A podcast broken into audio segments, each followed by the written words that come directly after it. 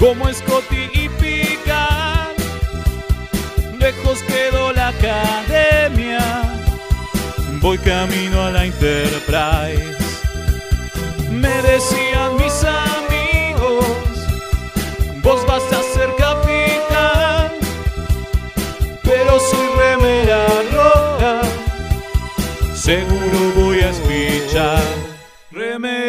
Remeras rojas, remeras rojas, con esa facha donde van. Voy con rumbo a nuevos mundos y un vulcano me sigue atrás. Tírale un phaser, tírale un phaser, o ese Klingon lo va a matar. Si le disparan o lo lastiman, el dogma y lo curará.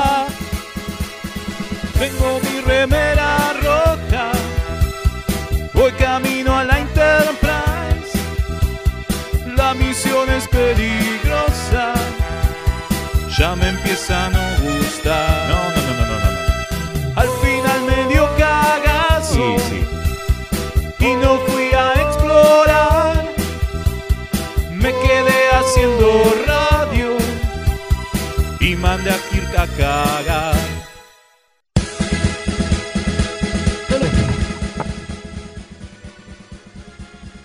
Buenas noches a todos y bienvenidos a un programa muy especial de Remeras Rojas, nuestro segundo aniversario. Creo que cuando empezamos esto, allá lejos y hace tiempo, hace como dos años, que hoy parecen mil, ¿no? Después de tanto quilombo, cuarentena.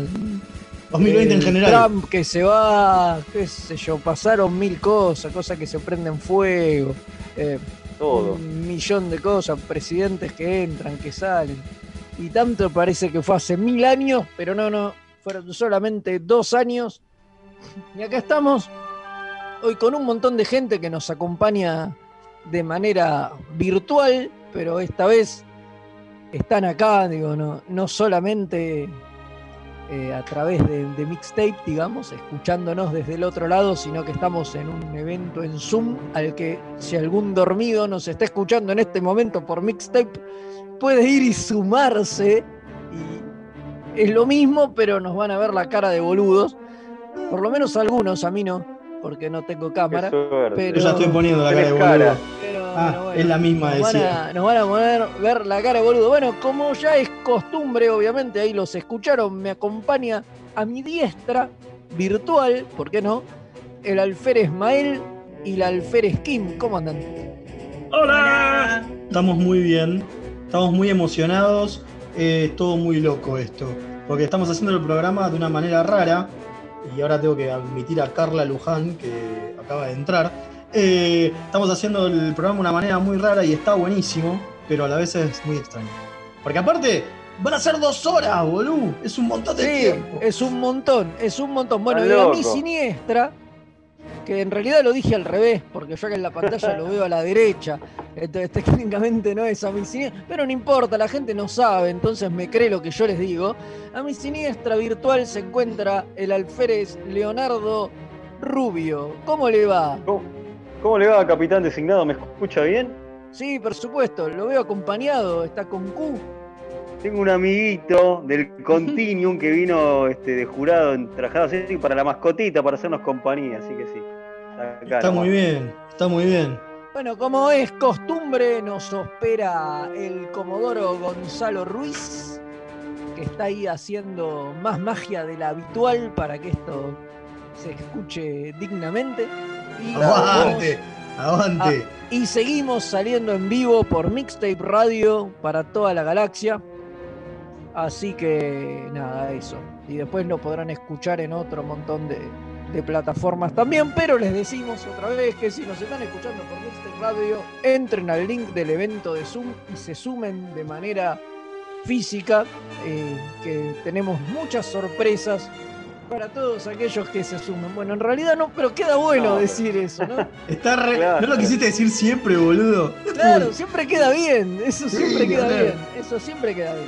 Bueno, Igual, si de- quieren- de más está decir, ¿no? Que le agradecemos a toda esta gente linda y no tanto, que se sumó acá Pero ese soy yo el feo. a, a- a participar de, de- de este evento y nos está haciendo el aguante. Mu- Muchas gracias a todos por, por venir. Sea a Cristian, ¿no? virtual. Principalmente a Cristian y la gente de Amigos Trek Chile que nos bancaron la, la cuenta de Zoom este, Pro. Vamos. Así que no tenemos que estar cayéndonos y volviendo a conectarnos. Una masa. Sí, porque Muchas somos gracias. pobres, no tenemos cuenta premium. Es verdad, es verdad. Pero- Muchísimas gracias. Somos pobres. Somos es la verdadera sí, sí. hermandad latinoamericana. Totalmente, Firme. totalmente. Bueno, Sí, igual. Pertenecer a la Federación Iberoamericana tiene privilegios. Claro. Igual para los que nos que están escuchando y quieran mandar sus mensajes, lo pueden hacer por WhatsApp al más 54 911 5952 0234. Repito, más 54 911 5952 0234. Ahí vamos a estar recibiendo como de costumbre todos sus mensajitos, todos sus insultitos, lo que quieran dejar, digamos. Eh, el- en lo posible, el porno con enanos se lo mandan a Fede, no, no, no- Sí. no a, esta- a este teléfono, por favor. Eh, pero sí, vamos a estar también leyendo los mensajes. Depende. Pero como depende. dijo- Si es el teléfono de Pablo. Pues, le también le puede gustar. Claro, al almirante le puede gustar. Eh, no, el tema es, pero aparte, si no, se pueden conectar directamente al Zoom. Lo ven en este. Gastón se cayó, ahí va de nuevo. Enrique, te estoy admitiendo, estoy admitiendo a todo el mundo, ¿eh? Así que si Vamos. aparece alguno en una cámara y aparece algo medio extraño, cosas de Zoom, puede pasar. Trataremos de que no. Tratar- Uno nunca sabe. Gente de chupateta, usted dice. Claro, No, se lo podemos permitir a cualquiera. claro, soy un diputado, ¿por qué no? Totalmente. Anécdota de Argentina, puede ¿no? Para los- cualquiera, sí. Bueno, Fede, ¿qué vamos a tener hoy? Contá. Uy, hoy tenemos un programón porque todo Mentira. vale el doble hoy, justamente. No, pero hoy- porque hoy es posta, dos Leo. años Hoy es posta, hoy es un programón de verdad. y todo vale dos, digo. Tenemos dos horas del programa, te- seguimos con la temática del capítulo de la semana de los duplicados. Hoy viene Sí, sí. todo por dos. Claro, se clonan. Hoy todo se se, clona. clona, todo, todo, todo se clona y todo tiene que ver con todo. Entonces vamos a estar hablando de Similitude, el capítulo de Enterprise, donde crean un clon de Trip para sacarle Sí. unas neuronas o una cosa así, no me acuerdo bien. O sea, a pesar Quizás de que Trip era bueno, qué mejor hora, tenerlo, pero- tenerlo por dos. Pero era algo de la cabeza que le tenían que Sí. sacar y no era pelo. Así que Sí, trips que me pueden traer dos, válido. tres, cuatro, todos los trips que quieran, ¿eh? Exacto. Así que bueno, eh, eso vamos a estar ahora en un ratito no más. Pero aparte de eso, Pero aparte de eso tenemos algo más. por supuesto, hay un montón de cosas. Hoy también debuta por primera vez el radioteatro demasiado treki, que es un- una payasada claro. Es lo que pasa cuando le dejamos a Leo hacer cosas. Exactamente, es el, el- el- el nuevo radioteatro que veremos cómo, cómo funciona y eso además va, va a tener la participación del público presente. Vamos a elegir dos personas que obviamente no las vamos a elegir, sino que se pueden ofrecer como voluntarios. Un señor y una señorita. O señora. un- o señora, bueno, por, por supuesto. Eh, qué sé yo, se pueden ofrecer para participar de este radioteatro. Después le Ahí ya el comandante después fue el primero que tiró yo, ¿eh? De manera. Y ahí Cristian, no, Cristian también Y. Cristian también, ¿eh? Le mandamos de manera secreta eh, su parte. Para Bueno, si que- uno hace voz que- femenina, pueden los dos. Para que participen de- del radioteatro. Y bueno, nada, vamos a tener eso también en un rato. Así que ya ustedes vayan tomando nota de quienes quieren participar y ahora vemos si hacemos un sorteo. Tengo al escribano acá. Que está, acá Eh, ¿está esperando Plato junto Murphy? Al lado de Jack Palance está Plato Murphy. Vamos, Plato Murphy. Es lo bueno dos tener una tabla Ouija, boludo. Yo con la. Ouija que me compré hice un negocio, hablo con Jack Palance, Prato Murphy. No, lo sacamos del hall, con el que ustedes quieran. Ahora es Yo más no lo uso fácil, Yo no lo uso más, me da miedo. Vuelven como hologramas. Bueno, después también vamos a tener, para el final del programa, vamos a abrir el micrófono, eso va a ser un quilombo, pero de alguna Sí. manera vamos a tratar de moderarlo y vamos a charlar un poco de las impresiones sobre el último capítulo de Discovery. Eso Nos uno- sobre el final y le daremos Nos hasta que nos echen, que es a las Claro. 22, que donde hay que... eh, Que viene Madame. el, el Comodoro baja, baja la palanca y nos corta la luz y se acabó.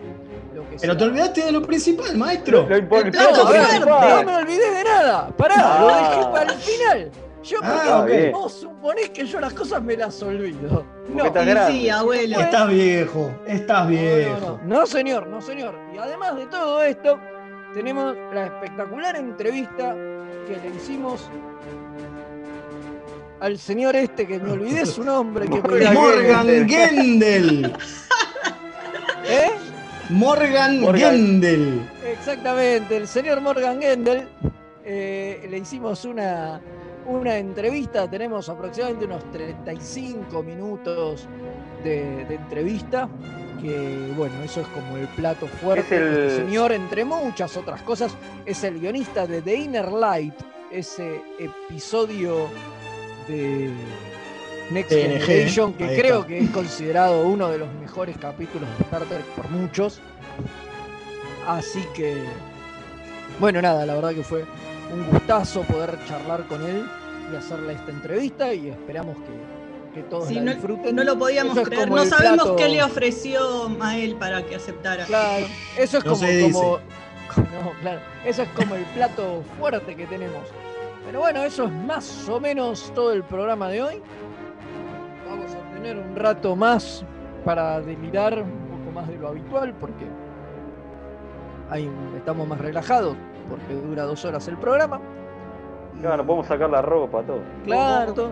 y bueno, y no sé si hay algo más que, que decir ya. Eh, si Hola quiere. Antonia, ¿cómo andás? Ahí la veo Antonia qué grande. Eh, tenemos un mensajito ya de. Marcelo haciendo el aguante desde la zona neutral Jujuy. Yo pensé que estaba acá, pero parece que no. Así que bueno, le mandamos un saludo.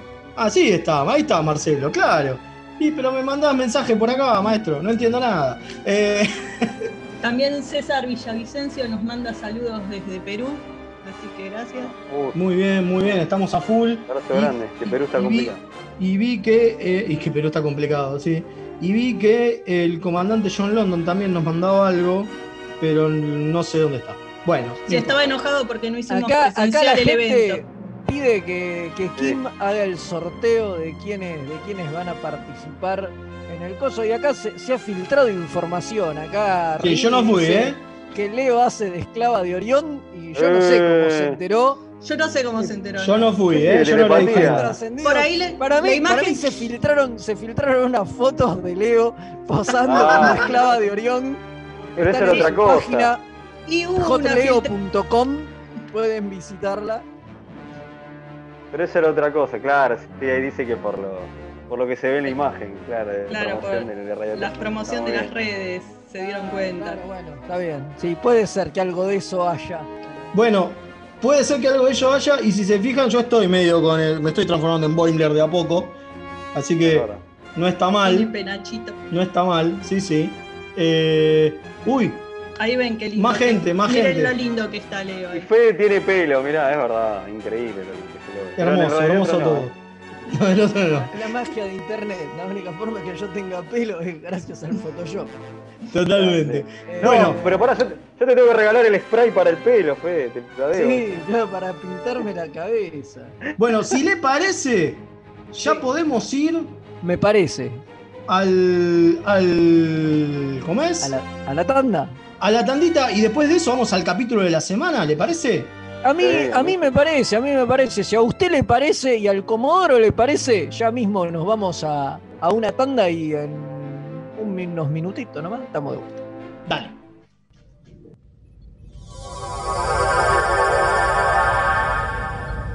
Remeras rojas. Los que sobrevivan vuelven después de la tanda. Dos niños santafesinos. Un fueguino y cómo se dice a ese que es traidor a la patria, cipayo. Hablan de cultura pop.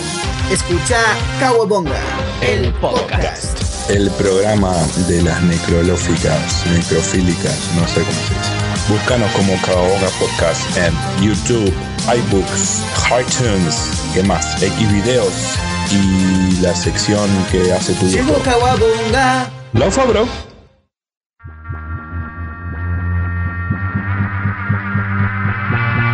Yo soy Madame Tulip. Para mí la mente es un diálogo interno y externo. Cargadas, juego las 12. La experiencia como única autoridad. Come la mierda.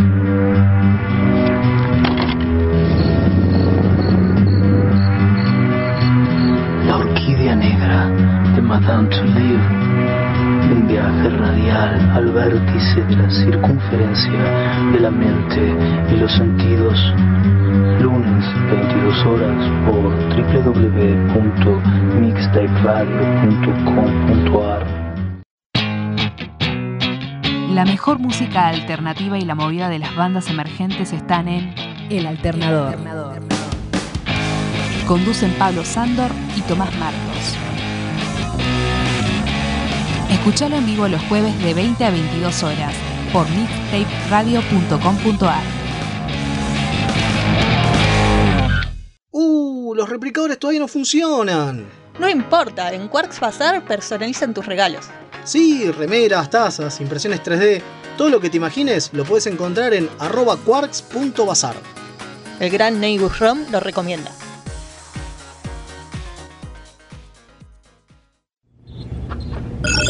Incoming transmission. Y Dot es el, El R2. ro- el robotito. El R2 de Star. Trek. Bueno, ¡Yay! Más muñecos. Ah, no. Obvio. Eh, toma Baby Yoda. Remeras rojas. Queremos más muñequitos.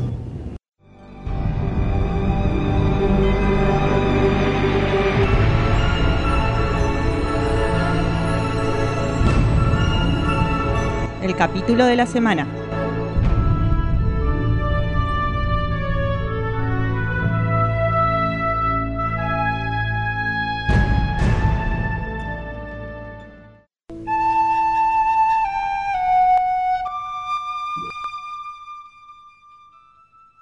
Y suena la flautita. Y eso quiere decir que nos vamos a meter de lleno en el capítulo de la semana. Que como ya dijimos, eh, esta vuelta estamos como es el aniversario y cumplimos dos años y todo eso. Estamos hablando de los dobles, los duplicados, los clones. Y hoy nos compete. No dije. Habíamos dicho que se llama- Compete, Leo, eh. Compete. No, no. ya Que sé. habíamos dicho que la se llama-. Yo digo compete y vos te arrodillás, no sé por qué. La Tengo la temática- golosina, tengo la golosina. La temática, recordamos que se llama el ataque de los clones. Sí. Y hoy- Ah, no, vamos- The Attack of the Clones. Y hoy más que nunca, maestro. ¿eh? Mandalorian. Hoy más que nunca, ¿eh? el ataque de los clones. Sí, Hoy- hoy- vamos a hablar hoy de más- más. Es verdad. Sí, de Mandalorian, sí, claro. No, hablar de Mandalorian, ¿no? nunca. ¿Hay clones en Mandalorian? No sé, no la miro. No, sé, la vi pero- Mandalorian, no sé. Eso es de la hinchada de frente, loco. Claro, no se mira. no. Yo sí la miro, la miro, pero no vamos a hablar de eso, tranquilo. No, no, no. Bueno, entonces hoy el capítulo es el número 10 de la tercera temporada de Enterprise. Esa temporada polémica y este capítulo como que no se queda atrás, ¿no? Recontra polémico. Recontra Es polémico. un capítulo muy bien rankeado porque la verdad es que está muy bien escrito el capítulo. Sí, sí. Pero, pero, pero es como un tanto hijo de puta, ¿no? Digo, Un pelín. Está al nivel de Tubix, ¿no? No casi al nivel de Tubix está. Yo, para mí esto es un poco más. Para mí está casi al nivel de, de ese en el que Archer, que ya hablamos, ¿se acuerdan? Totalmente. El primer capítulo que hablamos, el que se afana el reactor y deja la No, terrible. deriva. Me dolió en el alma. Para mí está casi a ese nivel. Onda, el Archer mensaje haciendo final. bulleadas. Sí, Es haciendo que George. Es El mensaje, el mensaje final de para que el crimen de tu hermana no quede impune, nosotros necesitamos que vos te sacrifiques. Y qué sé yo, es un mensaje muy, Sí, sí, sí, eh, espantoso. Muy, muy de una época, ¿no? Mu- Muy que marca, muy que marca un, un momento histórico donde- se estaba desarrollando esto. No se lee. Pero nos estamos como adelantando un montón, Un ¿no? montón. Porque ¿Me alguno no habilitar cuenta. la, la cámara para un segundo? Esto no es para que escuchen la radio, lo siento, pero tengo algo que les quiero mostrar que tiene que ver con el chiste de Fede. Ahí voy, ahí voy, ahí estoy. Un, un supositorio, ¿qué es eso? No, Leo? esta es la golosina Pete. Ay, no, Dios mío, pero está toda podrida. no se come esto, bro, pero bueno, tengo el pete, Fede, para tu chiste. Listo, volvemos. Está muy bien, Hola está- ahí llegó Eric. Está muy bien. Bueno, eh, lo más bajo ya, ya hemos llegado en esta. Así que bueno, si alguno me cuenta de ustedes dos, a ver qué les parece, ustedes tres en realidad, porque también vale que Kim nos cuente Obvio. de qué trata el capítulo del que vamos a hablar un poco para poner en, en cuestión a alguien si no se lo acuerda o qué sé yo. El Del que quiera, arranque, usted. Bueno. no me ofendo. Eh, bueno, la cosa es que están acá en, en la misión esta para salvar la Tierra, ¿no? Misión Eh, salvar la tierra. Misión salvar la Tierra. Y explota la nave por X razón, a nadie le importa, para el final del capítulo. Y eh, se, las- se lastima Trip, salvando el reactor como siempre. eh, y queda como en coma y se le rompió el cerebro. Tecnobabel de por medio se le rompió el cerebro. Entonces, eh, todo mal, porque lo queremos mucho a Trip, nadie quiere que se muera. No, y aparte, después de que se rompió el cerebro, no iba a zafarla, claro. No, no iba a zafar. Entonces, eh, Flox dice, bueno, mira, yo tengo esta babosa acá en un jarrón. Y si a la babosa vos le enchufás ADN, genera un clon de la persona a la que le metiste el ADN. Pero Entonces hacen... vive 15 días, ¿no? ¿Cuánto es que vivía? Claro, pero vive pocos días. Y con, 15, hacemos 15 el... días eran. 15 días, 15 exactamente. días. Hacen el clon y cuando llega a la edad que tiene Trip ahora, más o menos, eh, le harvestean el cerebro y le hacen un trasplante a Trip. Y lo que dice es que como que al clon no lo van a lastimar con esto, que después va a poder seguir su vida normal, que es de 15 días, y se muere. Entonces todo bien, todos contentos, vamos a hacer un clon de Trip para cosas. ¿no? Pasa que también una de las cosas que dice Flox, que es importante, es que el clon no va a sufrir y no se va a morir al, extra- al extirparle ese pedacito de eco. Sí, ese es un dato que yo no me acordaba y yo odiaba a Flox en este capítulo. Puedo decir que lo odio un poco menos porque no era tan malo como me acordaba todo lo que hace Flox. Acá Yo me lo acordaba mucho peor. Claro, claro, el planteo polémico acá es si vale la pena darle eh, sentencia, mierda, no me sale, eh, vida, digamos. eh, Vida a un- consciente a alguien eh, solo para sacarle a órganos. No, no solo para sacarle órganos, sino porque va a tener una vida de solamente 15 días. Claro. Es, vamos Bueno. a hacer esto para, para usarlo para tal cosa y vamos a generar una vida, pero este tipo va a vivir 15 días nada más. Claro. Y encima después se le suma el agravante de que empieza a tener todos los recuerdos de Trip. Porque te Claro, algo que no habían como- pensado. Como que los recuerdos vienen en el. Están impresos en el ADN. Que es algo que, bueno, que le pasa solamente a los humanos, por lo que dice Flox. O por lo Sí, menos dice que es algo humanos re una de las copado para investigar. a, a- a a la- a- a las que le pasa y entonces eh, empieza a, a tener todos los recuerdos de, o sea, vive la vida dentro de la nave y a su vez empieza a recordar toda su vida de, de trip, o sea, es un nene y habla de lo que le enseñaron sus padres y tiene recuerdos de libros que no leyó y qué sé yo. Sí, en el medio, eh, como es, eh, Flox como que lo cría, o sea, lo cuida cuando es bebé, o sea, empieza a ser el padre del Sim, que es el nombre que le ponen. todo. Claro, y bueno, eh, para la parte ética viene eh, Tepol, que siempre le gusta decirle a Archer cuando está metiendo la, la pata, y le dice, eh, ¿sabés que hay como una ley que prohíbe hacer estas cosas de la gente esta de donde viene, del planeta donde viene la larva. la larva esta? Dicen que está mal hacer esto. Bueno, a mí no me importa tres carajos, yo soy Archer y hago lo que quiero, y hay que salvar a Trip porque sin Trip no anda la nave, y si no anda la nave se muere la Tierra, así que no me importa nada básicamente, ¿no? Algo así, exacto. Sí, sí, está un Que poco, es más o menos lo que dice- Archer en esta No, temporada. sí, porque es lo mismo que hace con que hace con, con el- la nave esta que le roba el, ¿no? el El coso reactor. Warp, reactor Warp. Y nunca vuelven a dárselo. Es terrible. Acá que capi- así. bueno, sí, ese capítulo es terrible. Acá por lo menos. Bueno, a ver, yo voy a. Bueno, sigan contando, después empezamos. Bueno, la cosa es que eh, entonces eh, Sim empieza a tener los recuerdos de ese trip, en algún momento se da cuenta y pregunta, che, ¿qué onda? Y le explican, bueno, mira, te creamos para esto. Claro, ¿de dónde vengo? ¿Quién soy? ¿Dónde están papá y mamá? El pibe no entendí un carajo. Bueno, la cosa es que vos te pensás que sos trip, pero no sos trip, sos una babosa y te hicimos para salvarlo. Entonces, claro, eh, como que no le cayó muy bien, pero lo aceptó dentro de todo porque no lo tratan mal en la nave y encima la tiene tipo ahí al lado, entonces está contento el tipo. Que eso es la otra cosa, lo, usa, eh, lo usan como plot device a, a, a Sim como para acelerar la relación de Tepol Trip, ¿no? Que venía en estos capítulos desarrollándose. Entonces, este Sim lo que dice, che, mirá, la verdad es que este tipo eh, Te tiene te ganas. tiene ganas. Y ella dice, no, no, estamos haciendo estos masajes de amigos. No, amigos las pelotas. Masajes de amigos. ¿Qué masaje de amigos? Son unos simples masajitos. Sí, es un buchón, Sim fue y le dijo todo lo que le pasaba a Trip. Pasa que me parece que también quería él, pero bueno, no Y se le dio.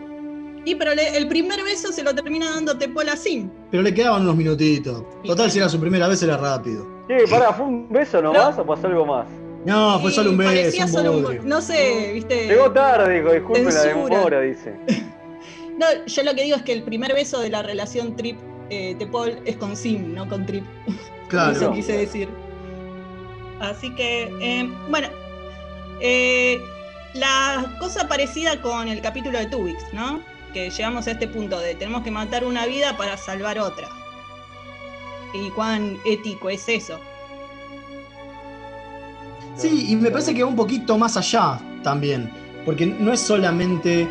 eh, ahí- allá lo sumamos a, a Sergio. No es solamente esa salvar una vida a, a- a precio de otra, digamos, a costo de otra, sino que acá la crean la vida. Porque de última, en Tubix la, la creación fue un accidente. ¿No? Y te, tu- tenés que matarlo Claro. para que vivan dos. Pero acá la creaste a propósito, es un Propósito, no, toquecito más, ¿no? Porque la cosa es que cuando Bueno, llega y el momento. está, está el planteo que él hace en un momento que dice, hay como una glándula que si se la anula, yo puedo vivir una vida normal, no solamente 15 días. Entonces lo que yo quiero es que Flox investigue eso y trate de, conseguir eso y yo soy Trip y, y a la mierda. Total, Trip se va a morir, claro. Claro, ahí se entra- va a morir. Si ahí entra la forma en que zafaron esto para que no sea tan horrible como con Tubix. Eh, porque con Tubix, Tubix hubiera podido seguir viviendo tranquilo si no lo desarmaban, ¿no? Entonces estaban realmente matando a Tubix para traer de vuelta a Tuvok y a Nilix. En cambio acá el procedimiento este para alargarle la vida no se sabe si va a funcionar. O sea, es un tal vez. Entonces es un tal vez salvamos a este Pero- o salvamos seguro a Trip. Claro, pasa que para Claro. hacer ese movimiento, me parece que eso está bueno, es un plot device interesante, digamos, que no los deja tan, tan mal parados. Es Sí, si hacemos. excusa. Bueno, fue una cosa, pero no me parece tan malo como lo de. Digo, no me parece tan abominable como lo de Janeway. Eh, esto de, ok, si lo hacemos, si probamos, cabe la posibilidad de que no funcione y se cagan los dos trip. Claro. El verdadero y el clon. Entonces, no me parece tan mal. Claro, como dice Marcelo. Hay que hacerla este día, porque es el día que el tipo tiene la misma Claro. edad que Trip y solo Claro. sirve ahí. Mañana ya no te lo podemos hacer. Claro, es como dice, como dice Marcelo, se podían morir los dos y nos quedábamos sin nada. Sí. Es cierto también eso. Pero bueno, está es la poco el cosa de que. de Archer. Pero el está la cosa de obligarlo, ¿no? O sea, está. Esa es la otra forma en que encontraron para hacerlo menos horrible que Tubix, porque en Tubix lo llevan pataleando, ¿no? Lo obligan a Claro, lo lleva desarmar. seguridad. Claro, lo, lo llevan, che, yo quiero vivir. ¡Quiero tipo- vivir! Claro, en cambio, acá Sim lo terminan convenciendo. Dice, güey, sí, yo, yo la quería, la hermana de Trip, y quiero que la venguen, entonces. Claro, sí, que- porque es mi hermana también, entonces mátenme para vengar a mi hermana. Eso es espantoso. es espantoso, perdón, pero. Es una mierda. Es, es como la excusa que encontraron para que el otro acceda, porque si no, no tenía por Claro, qué además, acceder. hay un- se iba a fugar y desiste, hasta todo eso. Sí, bueno, y ahora, a ver, algunas boludeces, algunas boludeces del, del capítulo.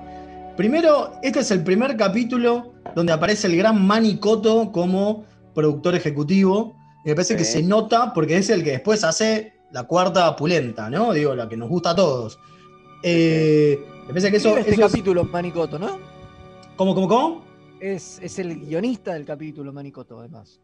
Claro, aparte es el guionista de Manny Cotto, sí, sí. Así que le podemos eso, echar la culpa debut- a él de ese todo es su esto. debut como, como escritor y además aparece como, como productor, digamos. Como productor ejecutivo. Otra cosa que está dirigido por LeVar Burton, ¿no? Sí. que sabemos muy bien, tiene unas cosas importantes, tiene una- una- unos momentos importantes, eh, muy, muy interesantes. Está muy bien dirigido el capítulo, sí. Eh, después hay algunas cositas como que, digo, el- el, eh, esta relación padre-nene, ¿no? Con, con Archer, que, porque Archer se lo ve demacrado todo el tiempo. Pero en el momento en Mal, que- con, la, con barba. Claro, porque en el medio están que la nave se. Además, la nave quedó atrapada en un campo saracístico magnético y se está por reventar la nave, además de todo lo otro. Claro, que en realidad por eso también es el apuro, ¿no? Entonces, claro, Archer está hecho pelota porque está lidiando con lo de la nave, con Trip que se le muere. Encima ahora tiene que tratar con el clon que hizo crear para matarlo. Es como, está bastante sobrepasado Archer en este capítulo. y me parece que. Dudo, A mí me sorprendió eso, ¿no? Que ¿Viste? como que se A va mí también que dejando está la de- barba. Sin y- afeitar, demacrado. sí. Está, está, Está está demacrado, sin afeitar. Eso, eso, eso es un como en cuarentena. Es como Scott Bakula en cuarentena. Claro. Scott Bakula del 2020. Claro, tal cual.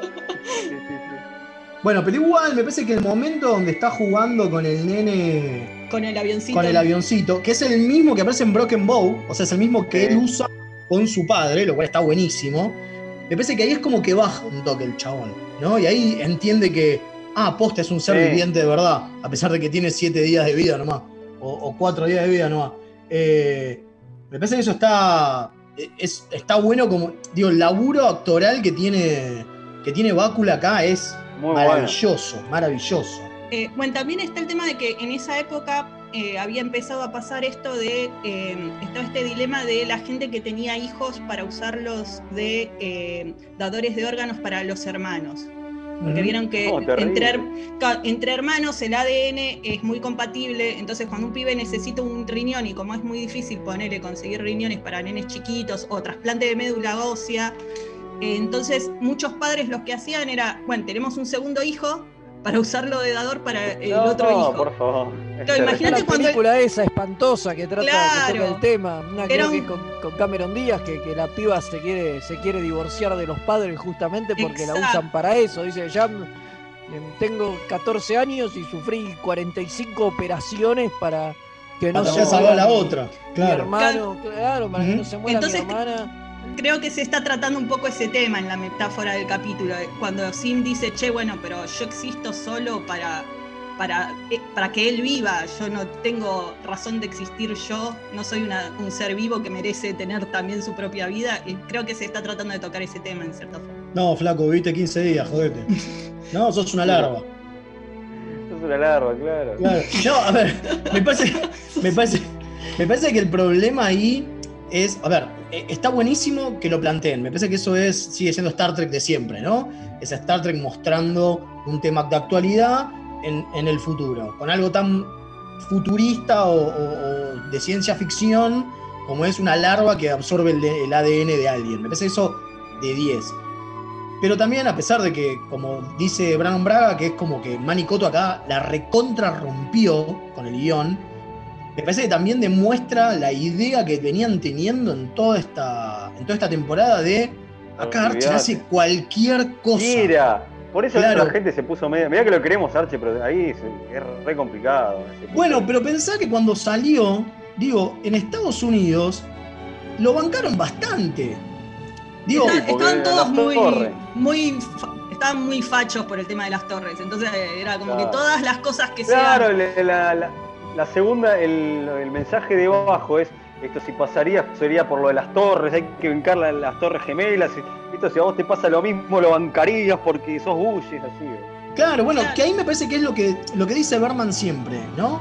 Berman lo que tira todo el tiempo es, a pesar de que él tenía su propia agenda, que me parece que es la diferencia con respecto a Star Trek de ahora, que ya directamente tiene una agenda en serio y, y no se corre esa agenda, Berman era más mercenario, era el público va para este lado, nos mandamos para ese lado.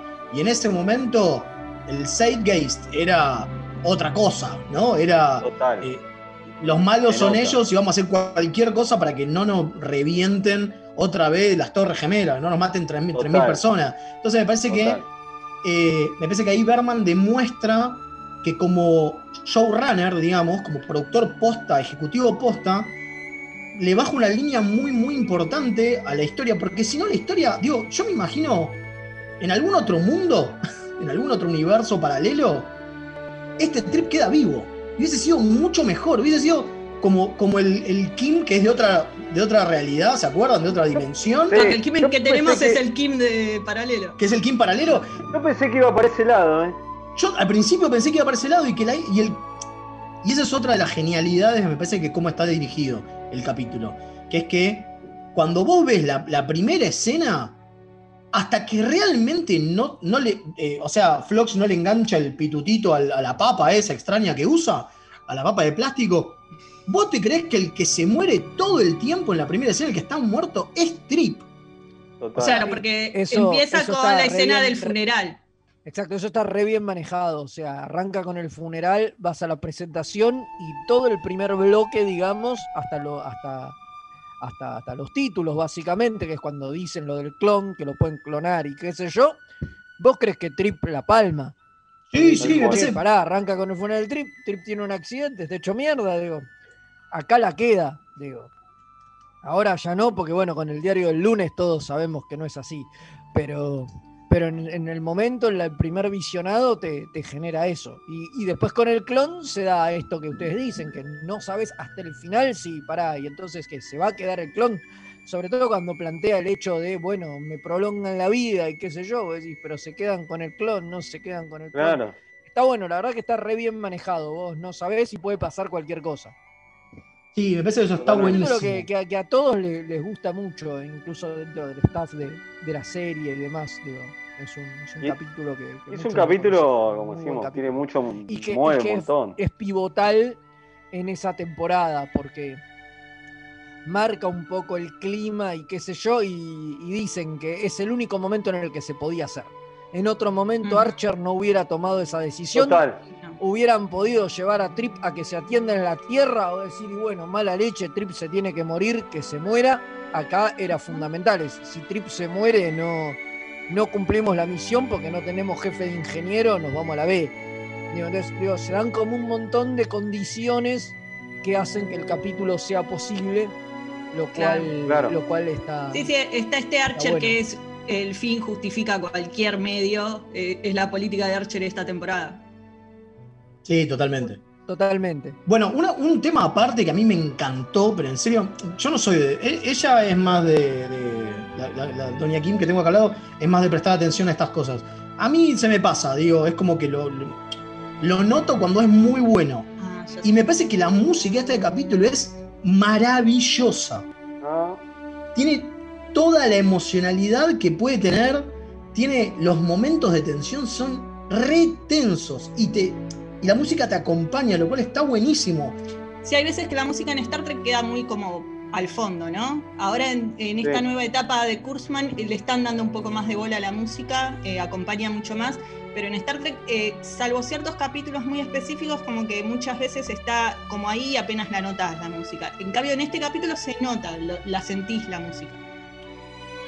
Sí, bueno, a- hablando de eso, eh, ganó este episodio eh, Belton Ray Bunch, la, en la música ganó un Emmy, nada más ni nada menos, ¿no? O sea, Tranca, ¿eh? tranca. Se nota, se nota una bocha. Porque por lo menos yo lo noté, yo que normalmente no lo noto, digo, lo noté, lo cual significa que funcionó, ¿no? Eh, bueno, entonces, antes de abrir a los oyentes que tenemos acá, a quien quiera decir sobre este, su opinión sobre este capítulo, primero nosotros, pulgar para arriba, ¿no? Sí, obvio. Sí. Sí, eh, arriba. Tiene un par de cosas polémicas, pero, pero que exceden el capítulo, digo. O sea, Sí, pulgar totalmente. para abajo a Archer, pero al capítulo arriba. el capítulo, pero el capítulo lo maneja bien, está bien. Sí, sí, mí el Archer, sí, sí. El, el Archer Bush no me gusta, y eso que banco Archer, ni es uno de mis Obvio. personajes favoritos. No hay duda. pero acá cuando, cuando la bullea me parece Cuando la bullea no nos gusta. que, que No, no, no. no nos copa demasiado. Sé que ay, tengo un montón de Gastón, pero sé que Gastón quería hablar de este tema y estoy diciendo de que agarre. Levante la mano quien quiera hablar de esto. Ahí fíjate Gastón que te di para que habilites el, el micrófono. Hola chicos, ¿cómo están? Ahí está, ya estás habilitado. No sé quién más quiere. Contanos, Gastón. No, y estaba viendo que también al margen de que es, es en este contexto de la torre, todo, todo ese periodo de los fines del año de los, fines de los 90 y principios de los 2000, se da todo este planteo de la clonación humana, que es cuando empiezan a Claro. crearse las le- la legalización y se prohíben en la mayoría de los países. Ese también es ese tema. Y cuando surgen todas estas películas de clones con Schwarzenegger, con Claro, el sexto día. mil, claro, el sexto día y todo eso. Se da esa, esa corriente también. ¿no? la serie, ese capítulo usa las dos cosas. Todo lo que se viene dando en la temporada, como dicen ustedes, y el tema de la clonación porque era el tema del, del momento. La cuestión ética y moral de, de la clonación humana. Claro, alguien mencionó también la playa por ahí, ¿no? O la isla, la isla. La isla, la isla. Ahí Pablo Pérez, sé que también tenía ganas de, de hablar de este tema. Ahí ya te activé el micrófono, así que adelante. Buenas, ¿cómo va? ¿Todo bien? Saludos para todos ahí. Hola, Pablo.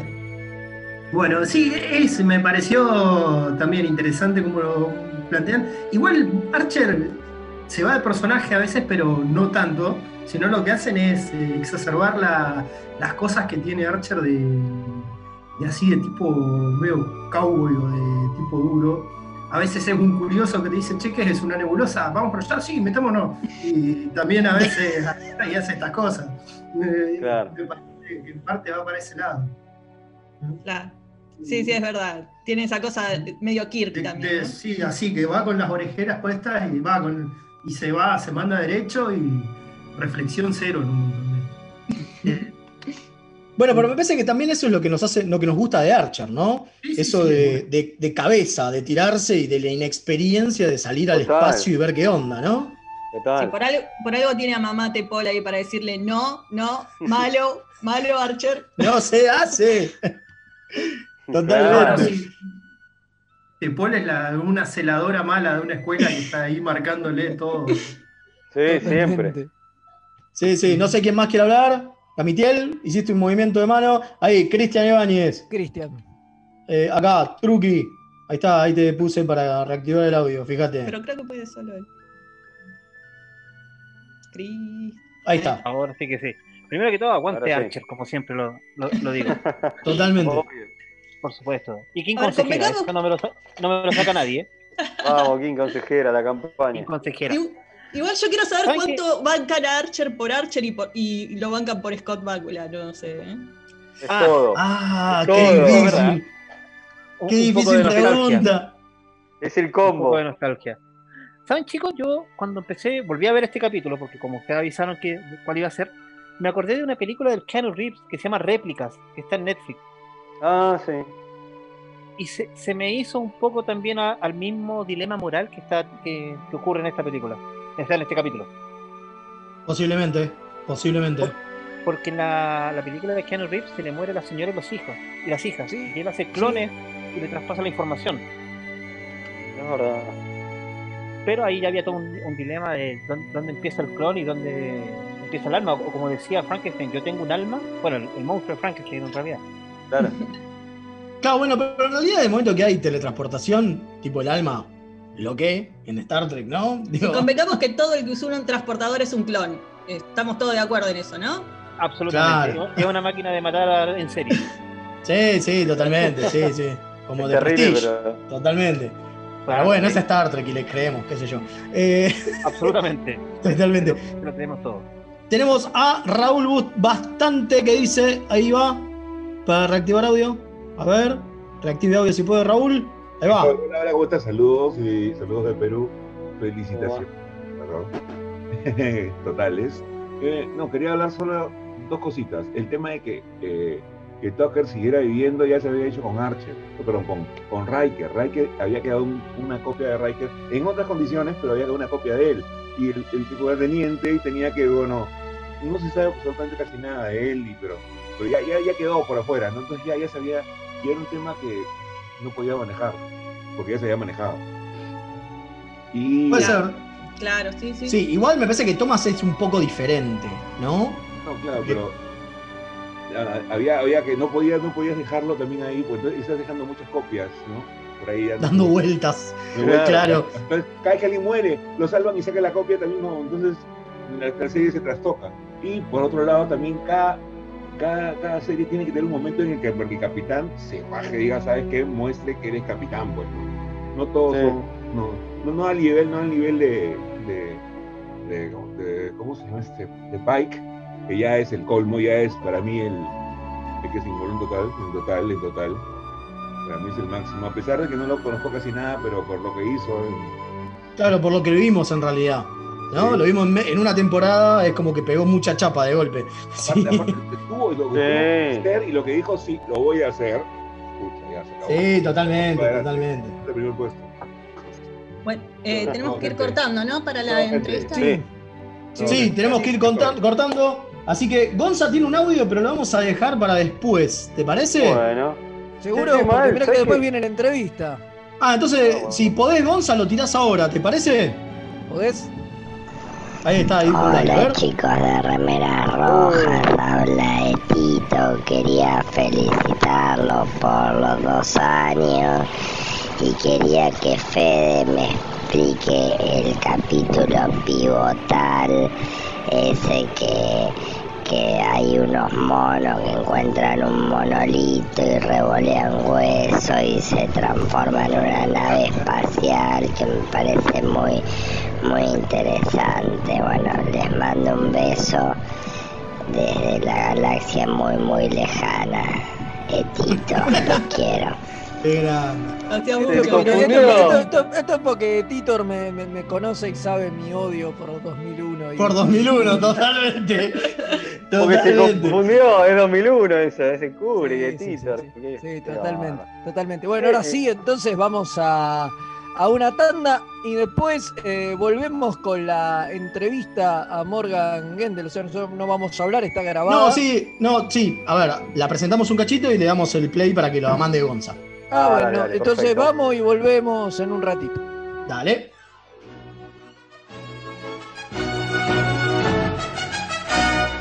Remeras rojas. Es lo que hay. Drama.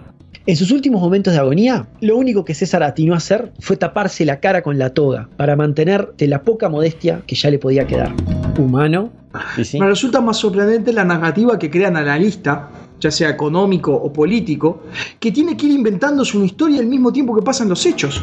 Hilarante. Era el carnaval de Río Móvil. La cruzada era un carnaval que además dejaba una- un sendero de destrucción a su paso. La Tortulia Podcast. Encontranos en tortuliapodcast.wordpress.com o en iVoox o en tu proveedor de podcast favorito. Toda la oscuridad de la noche al mediodía de Mixtape Radio. Midnight Madness. Porque en algún lugar del mundo es medianoche. Viernes de 21 a 23 horas. Vinilos, birra y colla golda. La previa de los viernes, hacela con los hijos de Púa. Un programa hecho con amor. Los amigurumis vienen directo de Japón y no son solo peluches tejidos, son parte de su cultura y son muy kawaii.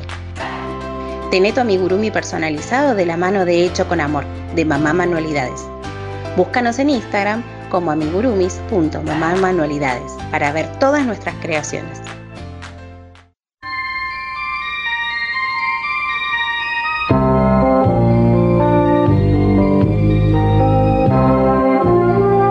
El obelisco alienígena que se ve en el episodio de Paradise Syndrome, ese que afecta la memoria del Capitán Kirk y lo transforma en Kirok, es el objeto de utilería más grande y más caro de toda la serie original.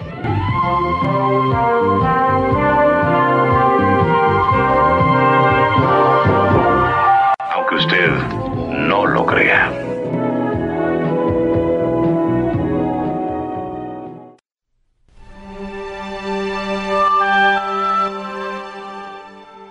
Ya estamos de regreso con este segundo aniversario de Remeras Rojas. Esto está lleno de gente, somos un montón en este momento.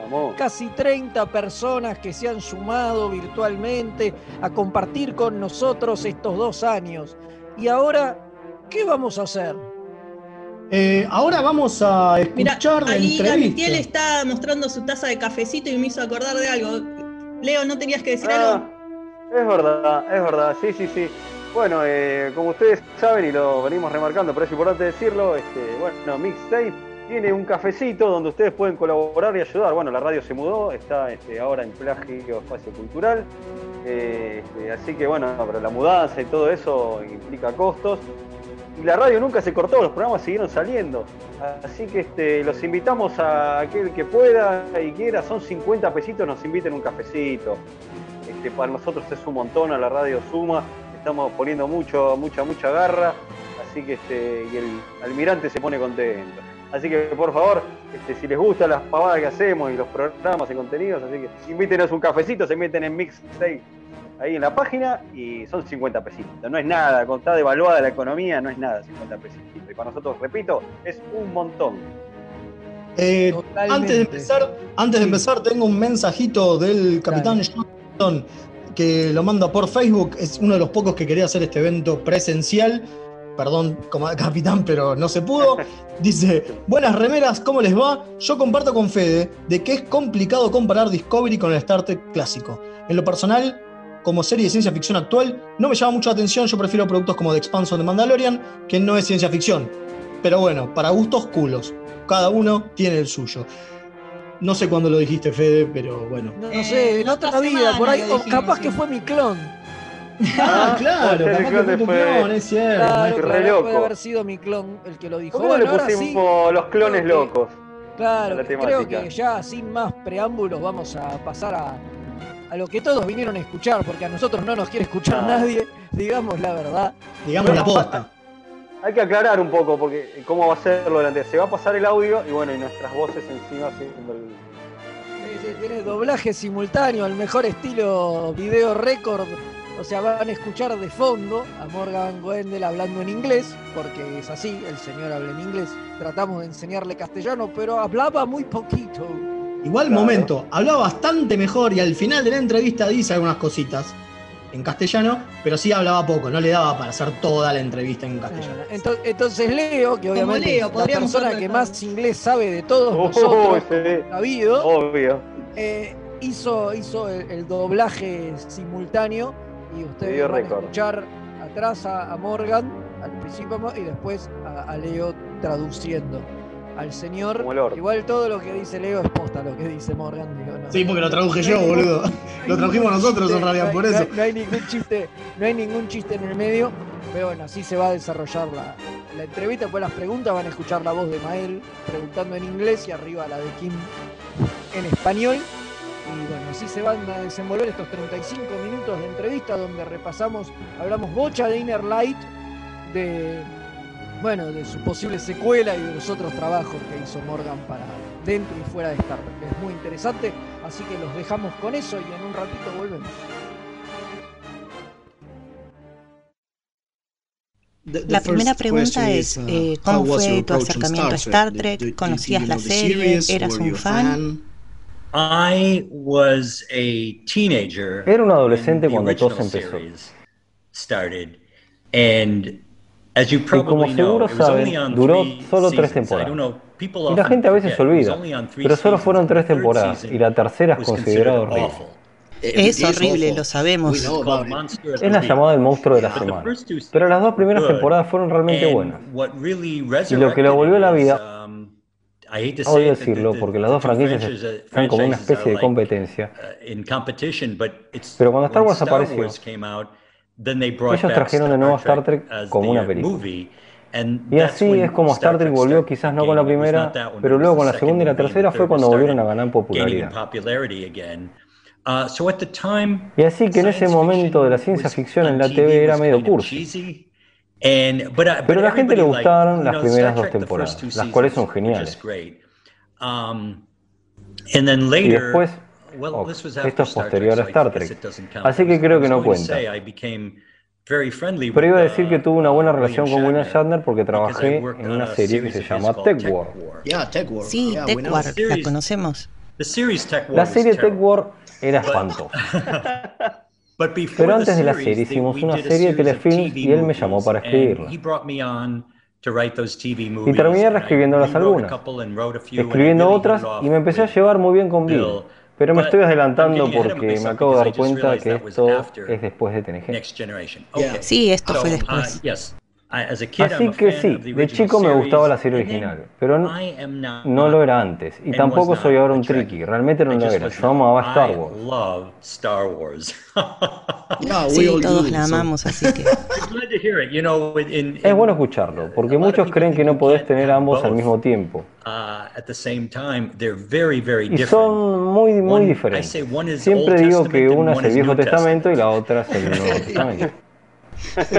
Okay, es una forma de verlo. And, and so what happened was Así que lo que pasó fue que antes de convertirme en un escritor trabajé en NBC. One of our networks. And I noticed a writer un escritor que escribía episodios en diferentes series. Pensé, wow, este tipo es realmente muy bueno. Y su nombre era Joe Menosky. Ah, que seguramente lo conocen por Darmok. Yeah, sí, sí, claro. Joe is a terrific writer. So, um, Joe es un gran escritor Joe, conocí a Joe, Joe y él empezó en TNG y yo dejé NBC para convertirme en un escritor y básicamente era un escritor freelance cuando empecé. Conseguí un contrato con una compañía llamada Stephen J. Chan Hicieron un montón de shows de policías y lo conocen porque algunos eh, de ellos hicieron películas como 21 Jump Street, Wise Guy y cosas así. Y yo era un freelancer y Joe me dice, Morgan, siempre estamos abiertos a recibir ideas. Venite a ofrecer una idea a TNG y realmente necesitamos nuevas ideas. Y realmente esa es toda la historia. Fui hice una presentación de lo que fue The Inner Light.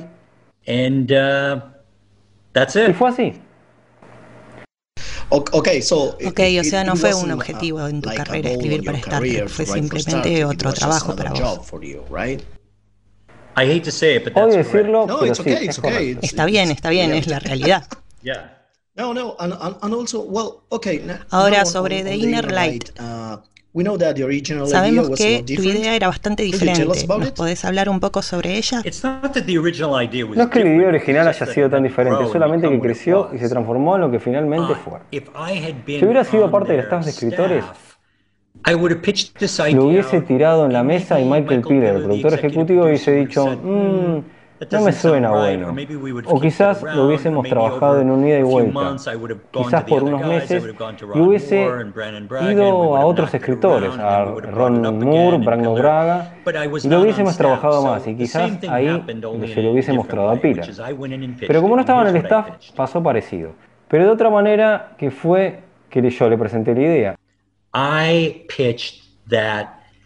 Y la idea que presenté fue que había una especie de medio de publicidad en el futuro.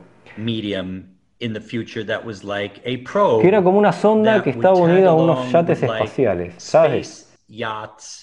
Uh, you know, oh. like a, like a como un crucero ship, o una nave de pasajeros. Or, or just a passenger ship. And it would kind of beam, y como que emitía lo que nosotros ah, llamamos uh, comerciales, pero que emitían experiencias directas a sus cerebros, y ellos terminaban creyendo que experimentaban algo real. Esa era la primera idea, que eso era la publicidad en el futuro. Y miren, esto no es para nada sobre lo que es Star Trek. No, para nada. Y es loco. Pero eso era lo que yo siendo un extremo y pensando, hey, ¿por qué este show no es más realista sobre lo que es la vida realmente? Todo el capitalismo realmente desapareció.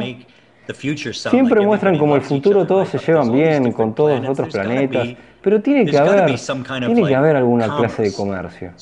Así que pensé que era realmente inteligente, pero seamos realistas, era una idea estúpida. Era como una idea anti-trek. exacto, exacto. Era como yo diciendo, voy a decirles mi manera de hacer las cosas. Bastante loco de mi parte. Pero tenía el corazón de una buena idea porque les dije que esta sonda publicitaria estaba parada en el medio del espacio y que no era actual y que ya no funcionaba. Y terminaba enviando las experiencias directo a las mentes de Picard, Riker y no me pregunté por qué, Rolaren.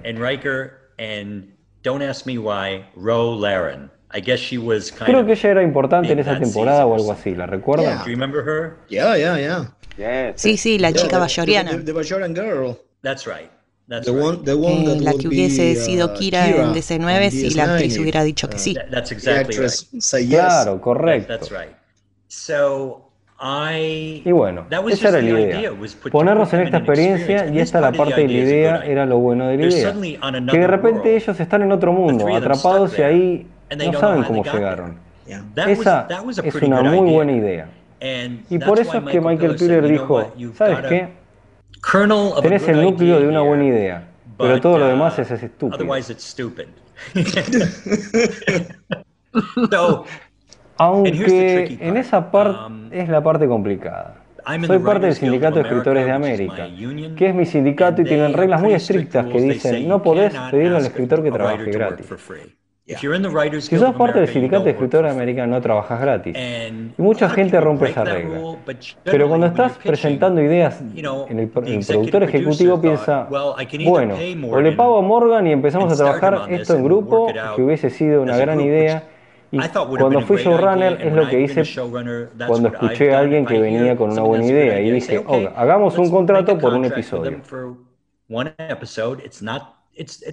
O sea, era un montón de dinero para mí en ese momento. Podías vivir como dos o tres episodios por año, porque existen los residuales, que es cuando el episodio se repite.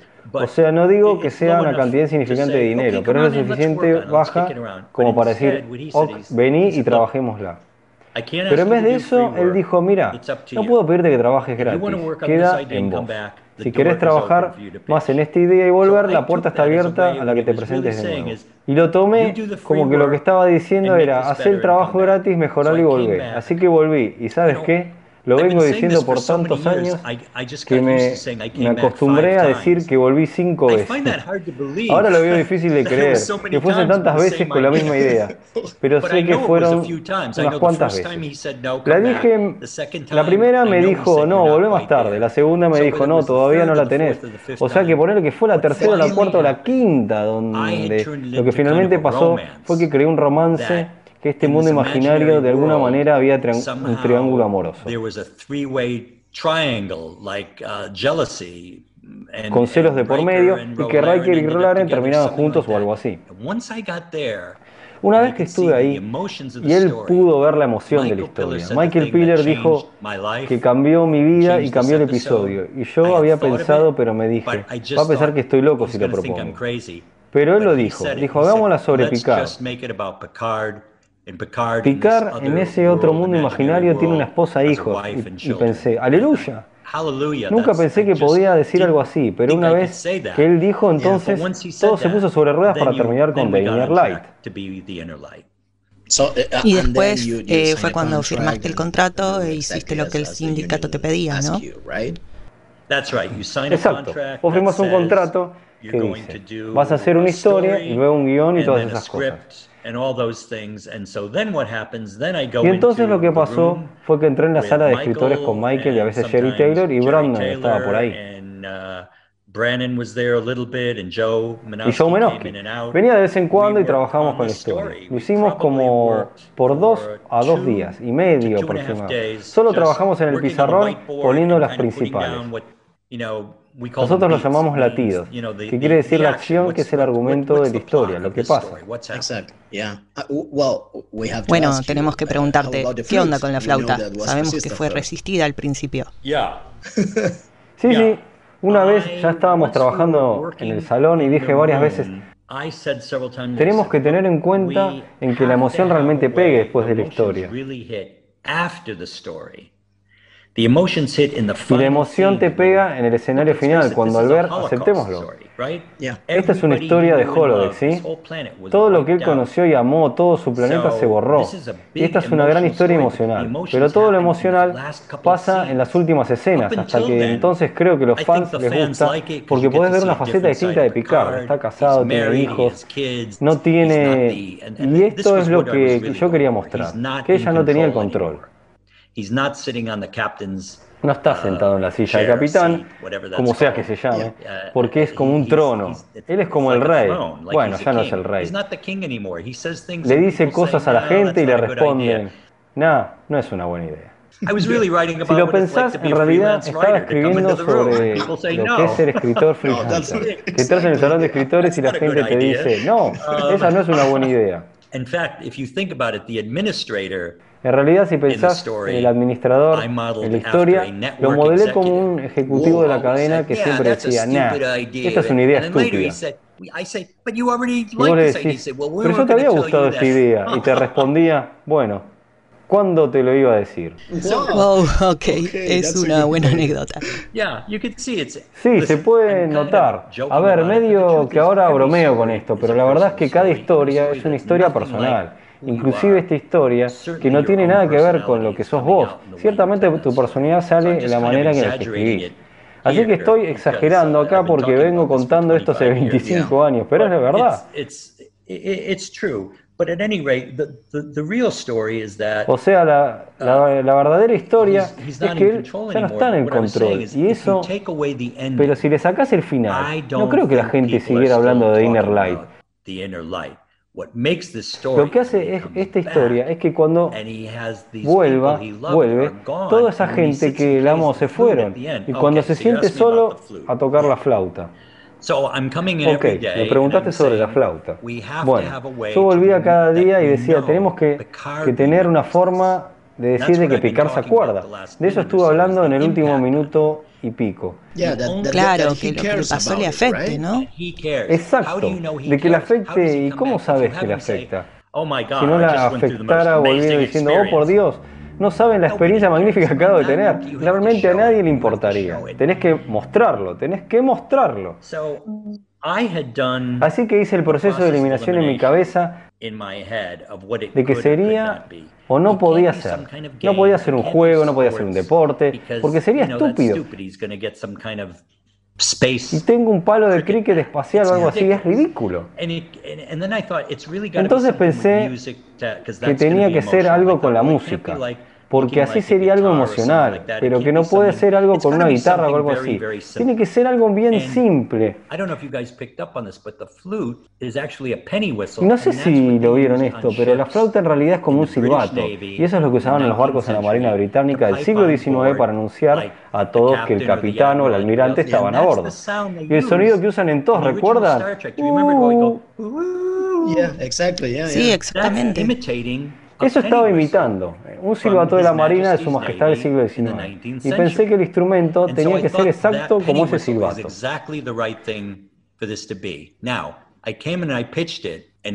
Bueno, voy tiro la idea y Michael Piller, que descanse en paz, él era un tipo duro y su reacción a la flauta fue, sí, sí, claro, vamos a poner a picar tocando la flauta. Y así fue como lo dijo. Y todos en el salón, ¿sabes cómo es? Cuando el jefe se ríe, todo el resto tiene que reírse. Ja, ja, ja, ja, es lo más ridículo. Y fue bastante humillante. Y volví a casa pensé, están equivocados, tiene que ser la flauta. Tiene que ser la flauta, es una buena idea. ¿Por qué no lo ven, no? Claro, pero a veces la gente, o sea, eres el jefe y estaba pensando en un montón de cosas y creía, siempre bromeo con esto, él creía que Picard iba a tocar jazz con la flauta o a los Herbie Mann, él pensó que iba a ser cool un, una barba candado, ¿sabes? En una cafetería en Nueva York tocando la flauta. Creo que es eso lo que asustaba que terminara así. Fue el día siguiente y tenía preparado todo para el discurso sobre la flauta. Lo primero que, dije, eh, que se dice es, Morgan, lo estuve pensando. Y vamos a hacerlo de la flauta. Wow, wow. Bueno, esa es la forma en que él trabajaba, ¿no? Esa era la manera en la que se trabajaba. Eh, uh, ¿Cómo te sentís sobre tener una idea y después verla diferente al original en pantalla? Eh, de tus trabajos previos, ¿estabas acostumbrado a trabajar con otros escritores en el cuarto de escritores? No, fue tan diferente. Una vez que vi, el, que vi el guion cambió algo, pero no fue tan diferente. No sé si te entendí. No, no, sobre la idea original, eh, tu idea y la forma en que le diste junto a otra gente. Sí. ¿Estabas acostumbrado a hacerlo así en tus trabajos previos, como 21 Jump Street o algo así? Oh, bueno, así es como se trabaja siempre en la TV. Así es como el trabajo lo haces en grupo. Para eso está el cuarto de escritores, para que está el, cuarto. Ahora cuando fui showrunner, había episodios que escribía solo yo y decía, así es como lo vamos a hacer. Pero siempre es um, colaborativo. Aún en estos guiones, alguien en mi staff miraríamos juntos y alguien sugeriría algo, pero no, la TV siempre es colaborativo. Así que nunca lo pensás como que no fue mi idea. Te doy la evolución de la idea original hasta que, que se llega, pero hasta que llegara al final era yo volviendo y refinando mi idea. Pero siempre es un trabajo en grupo. Como lo veo es, esta es la idea con la que llegué. Siempre lo vamos, a lo vamos trabajando hasta que se llega a lo que se convierte. Pero no, no hay un sentido de ver algo cambiado. Ahora déjeme agregar a lo que podés estar refiriéndote. A veces, al hacerlo puede pasar que el director o el productor hace cambios, reescriben algo, pero no es lo que pasó en este caso. No sentí como que lo cambiaron. Ok, ok. Ok, ok. Eh, eso es algo bueno, ¿no? Puede ser completamente justo. Siempre tenés a alguien en el staff, un productor, que, que propone cambios. Eh, ejemplo, yo dije que tuviera tres amigos, me dijeron que eran muchos, que lo cambiaron a uno, o yo propuse que, llevara, que le llevaran a enfermería, me dijeron no, mejor dejarlo en el puente por ahorrar dinero de producción, para no prender las luces en la enfermería. Una vez que el productor viene a hacer eso, hay otra regla del gremio de escritores que dicen que tengo que dar dos, dos pases. Tengo que hacer primero un boceto, que me den todos los comentarios y escribir un segundo boceto. No hicieron esto porque les gustó tanto. Saben eh, que ese fue el anteúltimo episodio de esta temporada. Estaban apurados por tenerlo hecho para que este punto ya hacía cinco meses que estaba haciendo el pitch. Ahora tenían que terminarlo. Así que se lo dieron enseguida a un productor que era Peter Allen Fields. A Peter le hicieron muchos comentarios. Él presentó seis bocetos. Yo hice el guion y él presentó cinco o seis bocetos. Todo el tiempo le daban comentarios. Me sentí un poco mal porque pienso que me hubiera gustado que me dieran los comentarios a hacer el segundo boceto. Así que por un lado le doy crédito a Peter de tener algunas ideas muy buenas de diálogo y eso. Pero por otro lado, la historia en esa escena por escena es lo que había pensado. Así que comparto el crédito con alguien que vino. Y no, tuvo, eh, no tuve mucha elección en eso. Pero para el momento en que filmaron, siento que estuve completamente involucrado en la historia. Ya, ya, ok. Ok, también ganaste un premio Hugo por el guion. Eh, muchos años antes, el gran Harlan Ellison había ganado el anterior. Sos una de las cinco personas en Star Trek en haber ganado el premio. Creo que fueron cinco, ¿no? Sí, pero tenés que tomar en consideración que en la época que lo gané era raro que el premio se la diera a la televisión. Era literario. Harlan Ellison fue el primero en 25 años, después de que lo gané yo. Y con nadie en la TV o películas en el medio, pero entonces cambiaron. No estoy seguro en qué año lo cambiaron para el premio Hugo. Tuviera que tener la categoría de novela. Y uno de pantalla. Así que después del mío, odio decirlo, pero era un poco más fácil recibir el premio, porque había un premio específico para la pantalla. Cuando yo lo gané, tuve que ganarle a todas las novelas escritas en ese año, por cierto. Hay un poco de controversia, porque digo yo. Um, pero Star Trek y CBC toma la posición de que, el premio fuera para el show, para la producción. Y que el premio vale el episodio, no el escritor. Pero cuando obtuve el premio llamé a Harlan. Eh, lo conocía bastante bien. Le dije, Harlan, cuando ganaste, ¿fue para vos el premio o para el show? Fue para mí, baby. Lo estoy mirando ahora, está sentado en mi hogar. Así que lo que hizo CBC fue medio decidir que el premio fuera para el show, pero quería decir que es un premio de escritura. Sí, claro. Bueno, siendo un premio de escritura, ¿cambió la forma en que eras percibido por otros escritores de televisión? ¿Afectó tu carrera? Cero. Bueno, ok. Cero cambió mi carrera. A nadie en Hollywood le importa un premio Hugo. Pueden decir, puedo decírtelo con confianza. A los fans les importa. Y estoy trabajando en un programa, soy showrunner de un programa en Europa. Todavía no se está filmando, está en desarrollo. Con suerte se filmará, pero en Estados Unidos a nadie me importa ni un poco.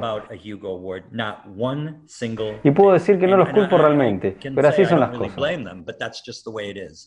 Contanos, por favor, eh, de la idea para la secuela, porque The Inner Light debería tener más consecuencias en Picard si no fuera por el bendito reset button, ¿no? Sabes que la gente ahora dice que Inner Light nunca tuvo un cierre, y Ronald, y Ronald. Moore dijo que no anticiparon el impacto que tendrían, tanto en los fans como en el Capitán Picard, que deberíamos haber previsto el impacto en Picard. Porque en el siguiente episodio estaba como la la la la la, nada pasó. Así que estás consciente de que esto es una pregunta común de por qué no tuvo más impacto en, Picard. Y la respuesta, bueno, es eh, como en el mundo de hoy del streaming, los programas con una historia serializada, es difícil recordar que entonces todos los episodios eran episódicos, ¿no? Tenían un principio, medio y final y boom. Lo podías mirar en cualquier orden. Yo trabajé varios años en la ley del orden y pasaba lo mismo. ¿Sabes? Deberían haberse llamado la ley y cualquier orden. Um, Yo pensé que debían darle un cierre, así que esta era mi idea. Su esposa, Eileen, era alguien en su cabeza, pero no completamente solo en su cabeza, porque era como un videojuego interactivo. Siempre pensé que alguien debería interpretar a Eileen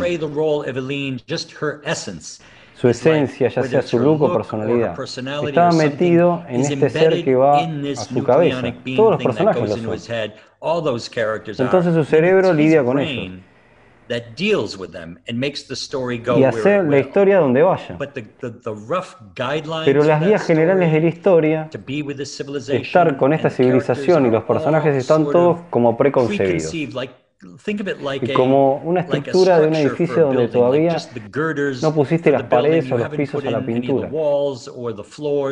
Pero los pilares del edificio ya están. Mi siguiente pregunta mismo fue, ¿quiénes son las personas que interpretaron estas partes? Bueno, está este grupo de científicos a los que se le ocurrió la idea de la sonda. Y sabemos que no querían que nadie se enterara porque así se asustaría a la gente y así que Lin y esta gente son los científicos reales.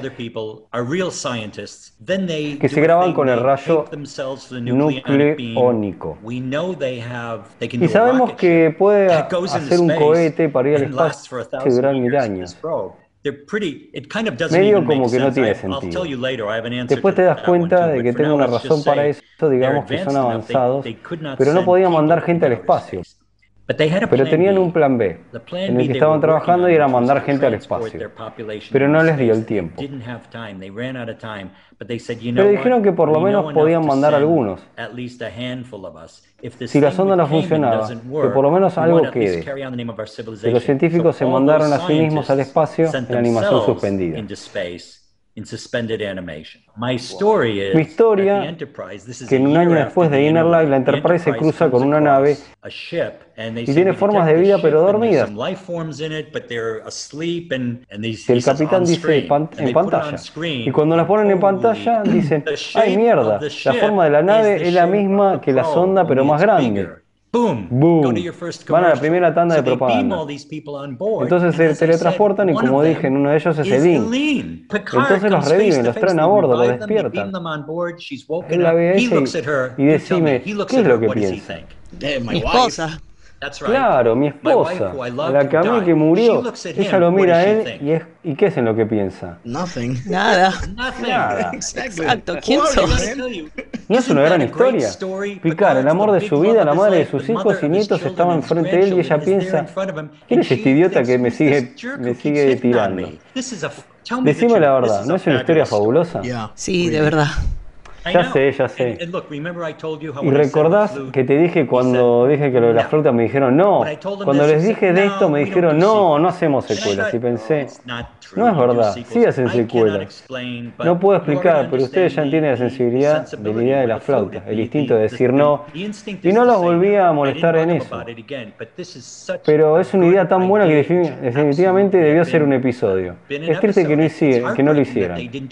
Pudo ser lo más emotivo, mucho más que Inner Light. Sí, bastante. Eh, ¿Por qué no ofrecerle la idea a Kurtzman o a los nuevos jefes? Eh, la cosa es, uh, queremos ver esta historia en Picard. Eh, ¿Se te ocurrió ofrecérsela? No, no, no hay posibilidades para eso ahora, porque es la nueva generación. Michael Chabon era productor es el productor ejecutivo en Picard. Es un novelista genial, muy reconocido, y hemos hablado por email, porque Inner Light es uno de sus episodios favoritos. Y hablo sobre eso en una revista y hablamos y siempre pensé que podía estar interesado en incluirlo. Pero tenés que tener una mente que ahora con el streaming y si ves a Picard, ahora es todo como una gran película. Claro, es solo una historia, ¿no? Sí, una gran historia. Es el punto uno y ahora el punto dos. Tenés que entender cómo funciona Hollywood. No está arreglado de esta forma. No quieren que el tipo del programa anterior, que fuera freelancer hace 25 años, venga a proponer una idea. No funciona así. Es una lástima. Sí, fue un error, debieron hacerlo. Pero es difícil.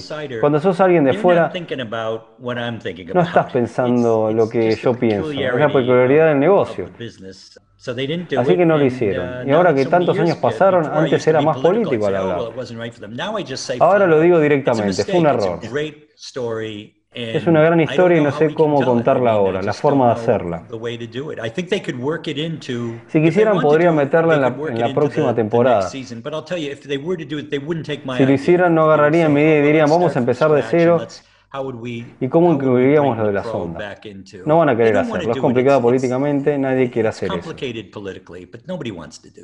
Ok, escribiste cuatro episodios para Star Trek. Eh, como dijiste, uh, nunca fuiste miembro del staff.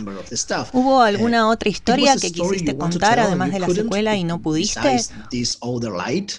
No. No. A Michael le gustaba que le propusiera episodios y me decía, vení cuando quieras, cuando tengas una idea. Así que cuando tenía una idea, se la llevaba.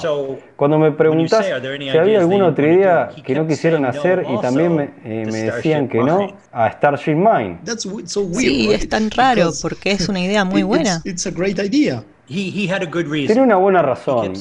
Me decía, Morgan, no hay forma de que evacuaran la nave. Es una nave enorme, necesita mucha gente para manejarla. No hay circunstancias donde vaya a estar vacía y haya tipos malos en la nave y Picard tenga que volver. Así que volví con mi investigación, hice, hice investigación sobre High Majesty Navy. Y antes llevaba las naves a puertos secos, estaban fuera del agua, con una plataforma para limpiarlas de Perseus en, en, el casco, porque eso ralentizaba la nave. Así que le dije, bueno, en el siglo... ¿Cuál siglo es? 24. Probablemente le, sorprendería un poco lo poco que sé de Star Trek. la verdad que sé un poco sobre Star Trek. Pero sobre contar historias, que es lo que me gusta hacer. Así que volví y les dije, miren, en el siglo XXIV, casa un, millón de años y pico de años luz, eh, de viaje tienen que mandar la nave para hacer un barrido, un barrido barrion, para sacar las partículas barrion que se acumulan en esta ralentizando la nave. Es lo mismo. Y lo que les dije es, tienen que tener alguien que controle eso. Así que les ponen estos eh, deflectores eh, triangulándolos y necesitan dos o tres personas controlando esta cosa que están protegidos, pero el barrio barrión va a matar a todos los demás. Y él dijo, ok, esto es lo que dijo finalmente, es duro de matar en el Enterprise, tenemos que hacerlo. Por años después de, que le salió la gente decía, es como duro de matar. Y yo decía, bueno, no realmente, hicieron algo parecido en Pasajero 57, Under sigue. Se hizo bastante. Pero la verdad es que cuando lo propuse, lo dije así, acá está la historia, duro de matar en el Enterprise. ok, so you came up with así que a vos se te ocurrió la excusa técnica para hacerlo. Así es. Bueno, uh, tu carrera es genial. Eh, escribiste y produjiste algunos programas muy grosos. Personalmente te agradezco por Dresden Files, porque me hizo descubrir los libros. Oh, oh, ah, bueno. Sí, Jim Butler es un gran escritor y sus libros son fabulosos. Y ahora escribiste un libro. Contanos sobre Planet Six. Tenía esta idea en mi cabeza probablemente desde que era un adolescente, para ser honesto. Creo que me influyeron los cómics de Marvel del Silver Surfer. Yo era un gran fan de Marvel Comics. Si ustedes ven la portada de Planet, entenderán de lo que estoy hablando. Entonces, era un gran fan de Marvel Comics y conocía a Stan Lee. Lo conocí en la universidad. Y más tarde trabajé con él. Hice unos programas de Spider-Man. Y tuvimos un proyecto en desarrollo juntos. Yo lo quiero mucho. Todos lo querían mucho. Nadie no quiere a Stan Lee. Él era tan, él era Shakespeare de los tiempos modernos. Si lo pensás con la cantidad de historias que influenció, bueno, eso fue una historia aparte. No tiene nada que ver con Planet Six. Excepto que probablemente esta idea se originó en mi cabeza influenciado por el Silver Surfer. Um, Pero pensé que la iba a hacer como sheriff o marshal, patrullando un planeta. Pero en vez de, en vez de cada uno con su caballo, como el llanero solitario, cada uno iba a tener su disco. Francamente, esto fue antes de Star Wars. Pero cuando vi los caballeros Jedi pensé que, que era lo que tenía en mente, así que guardé la idea porque era demasiado similar a los caballeros Jedi. Pero años después pensé, tengo esta idea. Pienso que es una gran serie de acción. Y, leí los libros de Horacio Humblewell. Como van siempre me sentí atraído por High Majesty Navy. Las guerras de principio de 1800 me encantaron, esos libros, y pensé que era como serían esos libros y todos en el espacio. Un tipo joven que empieza con un joven cadete y lo seguimos a través de los rangos a través de que seas almirante. Durante 20 libros pensé, puedo escribir un libro por año hasta que muera. Pensé que la cosa era perfecta para mí. A decir verdad, yo quisiera vivir 30 años más, pero lo estoy redondeando para abajo. Siempre estoy en contacto con editoriales porque estoy buscando ofrecer libros que se puedan convertir en series. Y escuché que estaban perdiendo lectores masculinos, así que pensé en escribir un libro para algún tipo que estaba caminando en el aeropuerto, un libro, lo atrae y lo lee. Hice algo divertido de acción con un buen personaje en mente. Era muy similar a Horacio Hornblower. Ahora las primeras reacciones en Planet Six son, no es muy profundo, es toda acción, es como un Pulp Fiction. No, estoy de acuerdo. Creo que es el primer libro de una serie donde el personaje, un cadete que es muy joven y es un poco superficial emocionalmente y a medida que siguen los libros se va a hacer más profundo. Pero ahora es pura acción. Y dudo mucho sobre si puedo hacer las cosas. No sabe si es suficientemente bueno o hay, que, o hay un pensamiento interno. Es el libro que vengo llevando en mi cabeza y lo escribí. Ahora que terminé el guion para una serie, en lo que estoy trabajando empezaré con el segundo libro. Pero les recomiendo que prueben el primero. Creo que se consigue a 3 dólares en Kindle. Si lo pueden leer en inglés y está en tapa dura. Y cualquier amigo suyo que, que muestre que compró el libro, le enviaré una copia autografiada de Inner Light. Oh, wow, es un muy buen regalo. Eh, porque sabes que planeamos sacar esta entrevista en nuestro aniversario, así que es un gran regalo, gracias. Uh, ok, señor Gendel, realmente gracias por estos minutos. Fue maravilloso para nosotros, de verdad. Gracias a ustedes. Eh, nos sentimos muy honrados de tenerlo en nuestro programa. No, ustedes, chicos, son geniales. Me gustó um, mucho hablar con ustedes feliz cumpleaños a Remeras Rojas y Ah, remeras, rojas significa red shirt. Exactly. Yeah.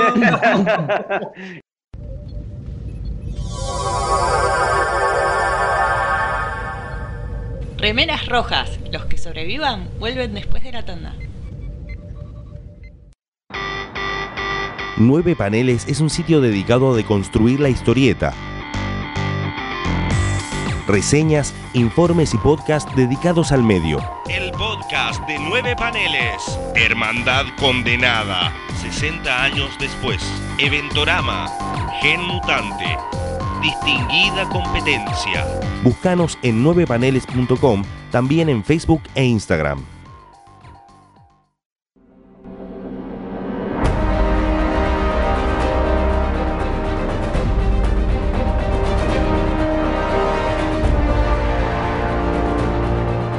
Luz, música, acción. Un recorrido sonoro por las mejores bandas de sonido de las mejores películas. Todos los domingos a las 19 horas, solo por Mixtape Radio.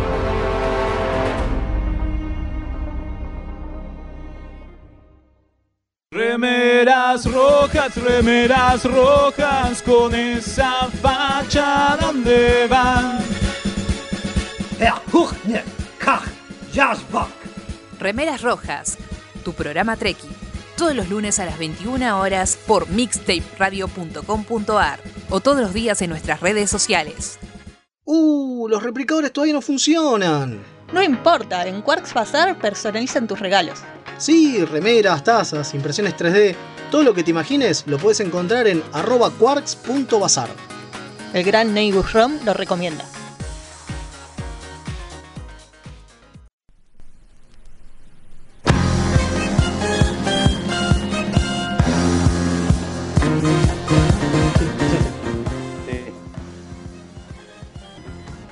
Alguien que hable entonces. Bueno, Ah, bueno. empieza el radioteatro ahora. Sí, van, que en un segundo que está cargando. No, no, no, no. Estamos bien. Bueno, Estamos bien. Remeras Rojas y Mixtape Tap Radio se enorgullecen en presentar el radioteatro Demasiado Treki. Hoy les ofrecemos Desencuentro en Farpoint parte 2. No, perdón, Desencuentro en Farpoint 2. La 2 es la base, ¿qué hace? no el, la parte, para que se entienda. Bitácora del Alférez Mael. Fecha de estelar 57820.8. Tantos mis compañeros, los Alférez Fede, Leo y Kim, nuestra Kim, no Harry Kim, como yo, fuimos dejados por nuestra anterior nave, la USS Titán, en la recientemente inaugurada estación Farpoint 2, para esperar la nueva asignación a la USS Charles Bronson. Como nota personal, los ánimos no son muy buenos entre mis compañeros por nuestra reciente reasignación. Otra vez grabando la bitácora, ahí lo hiciste como 5 veces ya. Es que no me terminan de convencer, ¿qué querés? Al que no le convence esta fe de la cerveza romulana, ya se tomó como tres vasos. Es que la estoy degustando a fuego. Yo creo que está que estás tratando de ahogar tus penas en alcohol por culpa de que los echaron a la, de la Titán por vos. Ni me lo recuerden. Perdimos la oportunidad de nuestras vidas. Bueno, pero la USS Charles Bronson no parece ser tan mala nave, ¿no? ¡Me estás jodiendo! Es una nave clase Miranda. Debe ser una de las últimas en servicio. Clase Miranda con el capitán Lolo. No, Lolo, no. Es la capitana Leffler, Robin Leffler. También parece ser buena. ¡Me estás jodiendo! Fue novia de Wesley Crusher. ¿Qué puedes esperar? Bueno, bueno, cambiando un poco el tema, eh, no está nada mal esta sucursal de Quarks, ¿no? Sí, sí, las bebidas están muy bien. Doy fe. Eso está clarísimo. Les estás entrando como un campeón. La verdad que no puedo dejar de pensar por qué le habrán puesto Farpon 2 a esta base. Seguro es todo una cuestión de marketing. ¿Me estás jodiendo? ¡Marketing! Si con la anterior base terminó todo para el carajo. Resultó ser una medusa gigante que los bandits tenían secuestradas. Eh, ¿No leyeron las historias de las Enterprise en la academia? Fue la primera misión de la Enterprise D. Sí, pero hay cosas que prefiero olvidar. Yo en esa clase me quedé dormida. Pero fue una clase holográfica. Estuvimos en el holodeck reviendo la misión. Además apareció Q, ¿cómo olvidarlo? Un embole. Me la pasé esperando que termine la clase para pasar a una misión de la DC9. ¡Qué grande Cisco! Es decir, un gran capitán. Hubiera dado el pelo que no tengo para servir en la DC9. Lástima que cuando volvió no fue lo mismo. ¿Volvió? Sí, en forma de fichas. Peor fue la clase de la Discovery, todo el tiempo siguiendo el punto de vista de Michael Burnham.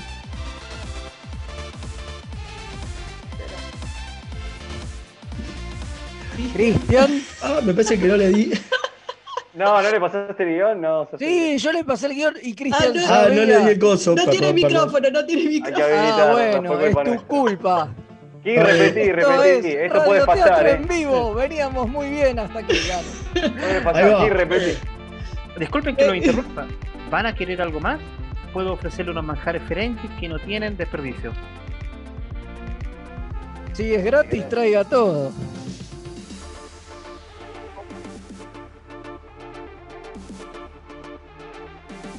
Se te murió.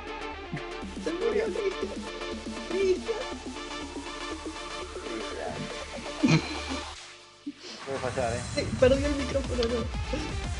Estás silenciado, Cristian. ¿Lo digo yo? Dale, Sí. tiro vos, Leo.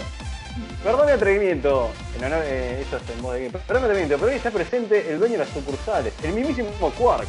Como mi turno está terminando, quería cerrar la cuenta. ¿Será posible? Sí, tiene razón. Tráigame una cerveza romulana más y cárguele la cuenta a aquel capitán que está ahí sentado. ¿El, boliano? ¿El capitán Rix? Sí, ese mismo. No se preocupe que está todo arreglado. Perfecto, que disfruten su estadía en Quarks y en la base Farpoint 2. Adiós. Fede, ¿vos te volviste loco? ¿La cerveza romulana te está afectando la cabeza? Hice una pasantía en la Thomas Paine y el capitán Rix me encerró personalmente en el calabozo. Recuerdo eso, fue porque usaste la oficina como baño, Fede. Yo no tengo la culpa de que en la Thomas Paine no esté bien señalizado los baños. Además, había tomado mucho ractallino y me suele agarrar cagadera. No se preocupen, cuando se entere que se lo cargaron a su cuenta ya no vamos a estar acá. Es muy confiado. Fede, sos una máquina de hacer cagadas. Ay, otra vez lo mismo. Yo me duele la cabeza, peor que a Janeway con los viajes temporales. Es que sí. Fue, fue el principal responsable de que nos saquen de la Titan. Dejate de joder. Pero ustedes me siguieron. Caímos como chorlitos. No voy a volver a esta discusión. Lo hecho, hecho está. Además me estoy mirando, voy al baño. Ah, nosotros eh, mejor nos levantamos antes de que el capitán Rick se dé cuenta de todo. Nos vemos en el mercado de la estación. Regio, nos vemos ahí. Bueno, ahora que se fue Fede, eh, es bueno decir que también la culpa es nuestra, ¿no? Nunca tenemos que haber decidido la joda de esconder el trombón del capitán Riker. Es que era el día de los inocentes. Sí, pero el día de los inocentes cardosianos. No, el, error fue esconderlo en los tubos Jeffries antes de que fueran despresurizados. Eso lo hacen una vez por año, qué cobada. Sí, mucha mala suerte ese día. Chau trombón del capitán Riker y tuvimos suerte de que la comandante Troy nos ayudara a que la pena no fuera peor. Yo creo que fue porque estaba, podría escuchar a su marido tocar el condenado instrumento. ¿Me está, ¿Me está jodiendo? No existe peor cosa de que nos asignen a Charles Bronson. Sí, que nos asignaran a la bocha antes del día que terminaron en el cuadrante Delta. Y ser Harry Kim. Ey, ojito que yo soy Kim. No tenemos la culpa de que te hayas cambiado el nombre ese en su honor. Fede, ¿dónde estará? Está tardando mucho. No encontrará su vejiga. Quizás nos está buscando, si nunca nos movimos del bar. Uy, ese que viene ahí junto al mesero no es Quark? Sí, viene para acá y tiene una cara de orto terrible. Rajemos. No, no. Dale, dale. Rajemos. Uf, pará, pará. Oh, paren, paren. Mi panza ya no está para estos trotes. Miren, ahí viene Fede corriendo también. Fede, ¿qué pasó? ¿Por qué esa cara, che? No me van a creer. Estaba buscando el baño. ¡Y lo encontraste! ¿O otra vez terminaste en la, cagando en la oficina del Capitán Rix? Ponele que sí. Pero cuando buscaba el baño me perdí en unos pasillos y terminé dando con una gran zona de carga y ahí lo vi. ¿Lo viste a Cisco? ¿Viste al emisario en persona? No, ojalá, no sabes. Lo que vi fue. ¡Viste a Q! Seguro que vino a la estación porque le pusieron Farpoint, como en su primera aparición, seguro. Tampoco. Lo que vi fue. ¿Lo viste al embajador Spock de incógnito? No, pero déjenme hablar, carajo. Vi un brin. ¿Un brin? Imposible. ¿No te lo habrás confundido con el disfraz de la princesa Leia en el regreso de Jedi? No, no, era un brin, estoy seguro. Y lo que más me llamó la atención es que estaba colocando un dispositivo que parecía una bomba. Por suerte no me vio, rajé justo. ¡No! ¡No! No, no, no, no, hay que hacer algo ya, ¿eh? hay que hacer algo ya. Seguro que va a explotar toda la estación. Y encima la Charles Bronson llegan unas horas. Ay, a ver, eh, ya sé, tenemos que hablar con el capitán Rix y decirle lo que viste, ¿sí? Tan loco no me va a creer después de que caí en su oficina y encima le hicimos pagar la cuenta, no puedo decirle. Sos un grande, Fede, siempre haciendo cagadas. Eso no importa ahora, tenemos que hacer algo. Si nosotros atrapamos ese Birning, nos convertimos en héroes. Hasta es posible que nos reasignen a la Titan y todo. Estás loco, solo. Puede que ese Birning no actúe solo. No, no, a mí me da cagazo. No, no, no. no, ¿cómo cagazo? Es nuestro deber como Federito, chicos. Y aparte, Fede tiene razón. Si lo atrapamos y salvamos la estación, vamos a sumar muchos puntos. Ay, dejaríamos de ser unos parias. Hasta incluso seríamos mejores que los lower decks de las cerritos. Es una decisión tomada. Somos mayoría. Dale, Leo. No seas tan cagón. Tengo un mal presentimiento. Eh, Fede, comandás vos. Sos el más inteligente de la brigada. ¿Cuál es el plan? Rodearlo y atacarlo por todos los lados. No puede fallar.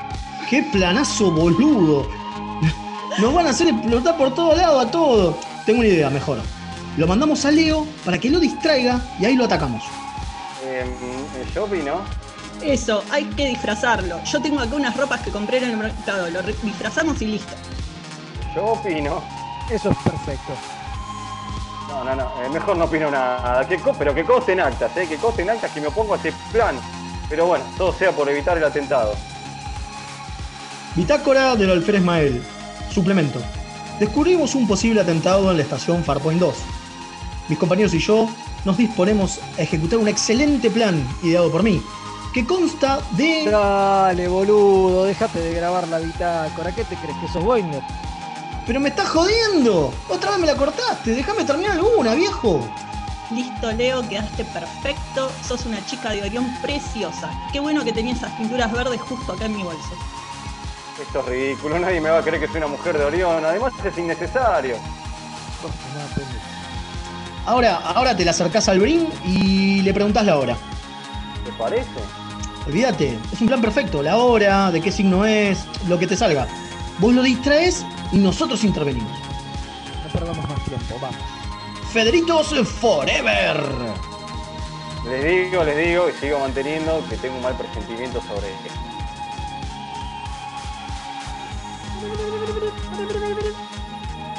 Hola, disculpe. Estoy perdida en esta estación. Es tan grande. Soy una recién llegada, ¿vio? Vengo de Orión, más precisamente de Morón. ¿No sería tan amable decirme la hora? Quédate quieto, brin miserable. Alejate de ese panel. Estás rodeado por miembros de la federación. Entrégate. ¡Disparale, Fede! ¡Se está queriendo escapar! ¡Pium, pium, pium, pium! ¡Vamos! ¡Vamos, eh, borracho! ¡Vamos, vamos! ¡Bien, Fede! Ya me puedo sacar el maquillaje y la peluca, che, me está picando la cabeza. No, no, no, no, todavía no, todavía no. Pará. Ahora, Fede, llama al Capitán Riggs y decirle que atrapamos al terrorista. Perfecto, con esto vamos a ser héroes. Nos van a reasignar a la Titán. Habiliten al que tiene que hablar.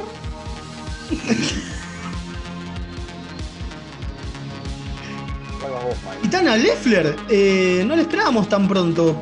Pensamos que vendría el Capitán Riggs, que estaba en la estación. Hmm. Llegué antes y me encontré reunida con el Capitán Riggs cuando el alférez Fede lo llamó y le contó la situación. Como serán miembros de mi tripulación, preferí venir personalmente. Además, ya me estaba aburriendo de las historias de Riggs y esa famosa conspiración que ocurrió hace un tiempo atrás. ¿Quién se creería lo de los parásitos esos? Acá lo tenemos al Brin que estaba colocando la bomba en la estación. Yo lo descubrí y con mis compañeros lo neutralizamos. Primero, ¿qué hace el alférez Leo disfrazado de chica de Orión? Nada, el travestismo fue por gusto. Tratamos de impedirlo, pero así es Leo. Es que sí, fue, dale. Eh, lo importante es que atrapamos a este Brin con las manos en la masa. Alférez, evidente acá, evidentemente acá hay un malentendido. Por no preguntar, ustedes atacaron a un empleado de la estación que estaba realizando mantenimiento. Empleado, es un Brin. Con todo respeto, se lo digo, capitán, ¿no lo ve? Cuando me enteré del incidente, hablé con el administrador de Firepoint 2 y me lo dijo. Es un empleado que usa una máscara Brin para soldar y hacer reparaciones. Son muy precisas. Es más, yo tengo una que uso para hacer arreglos en casa, la compré en Sprayet. ¿Me estás jodiendo? Eh, con todo respeto, se lo digo, capitán. otra vez por hacerle caso a Fede, terminamos en un quilombo. Ya me puedo sacar la ropa, me pica mucho la peluca, me parece que tiene piojos y la pintura, ay, me está dando como alergia. ¿Cómo carajo me iba a dar cuenta yo que no era un brin posta? Encima manipulaba paneles y colocaba algo. Lo típico de un empleado de mantenimiento. Bueno, como van a ser mis tripulantes, voy a tener que castigarlos por lo que hicieron. Actuaron sin consultar a ningún oficial superior. ¿Hay otros meses más confinados en nuestras habitaciones? Esperen, ¿qué es eso? Eso que manipulaba no era un panel cualquiera. Y sí, estaba colocando algo. Según mi tricorder, ese era el panel de refrigeración de la estación y ese objeto que manipulaba era un tecnovirus. Estaba programándolo para actuar en unas horas. Esto hubiera sido un desastre. Hubiera infectado toda la estación. Ah, entonces yo tenía razón. En su cara, capitana, que con todo respeto se lo digo. Pero entonces, ¿es un brin o qué?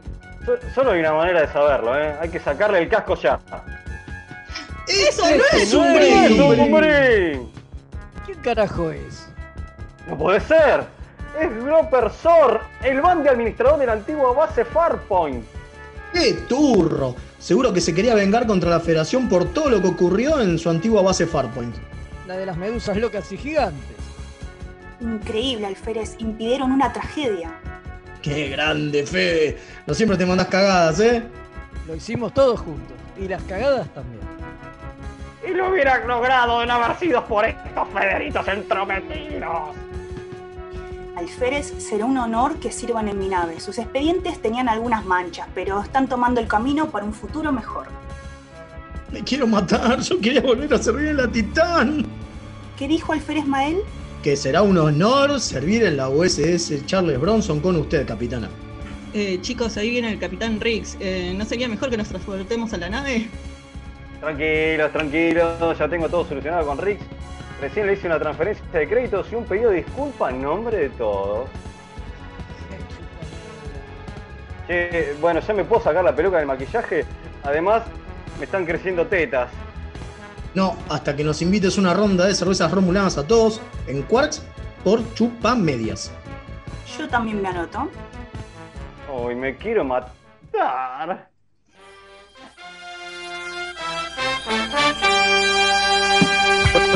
Final. Estos son los viajes de los remeras rojas. Su continua misión explorar la franquicia Trek y buscar nuevas formas de analizarla, viajando temerariamente donde ningún programa de radio ha llegado antes.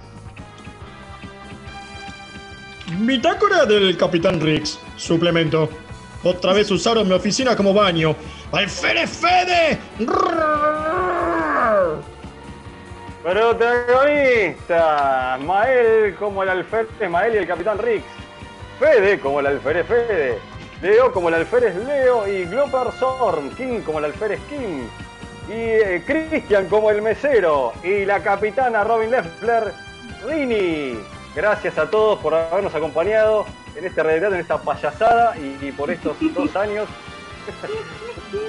Es un programa tricky hecho con amor. Gracias por bancarnos en esta pasada. Gracias. las próximas veces, las próximas veces van a venir eh, grabados, ¿no, Fede? Sí, esa es la idea, esa es la idea. si, no, sale, sale muy mal. sale así como salió. Sale así como salió, sí. Había que probarla. espero que, que se haya la magia De la radio online, totalmente, totalmente. bueno Quería aclarar una cosa, pará, quería aclarar una cosa muy rápido. Eh, ah, tenemos 10 minutos nomás, estamos hasta las pelotas.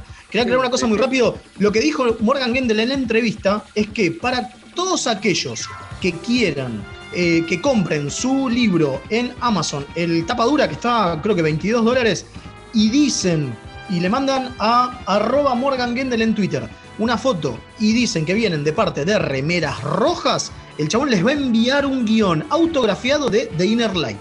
Nada más ni nada menos, ¿eh? Así que ahí tienen un gran regalito de nosotros, en realidad de Morgan Gendel, pero bueno, eh, hacia nuestros oyentes. Bueno, vamos a una pausa y ya volvemos. Incoming transmission. Reporte. Poder principal agotado. Perdimos los escudos y las armas no funcionan. Quizás sea hoy un buen día para morir. Ni en pedo, negro. Yo me voy a hacer radio. Remeras rojas. La gloria Klingon no es no nuestro.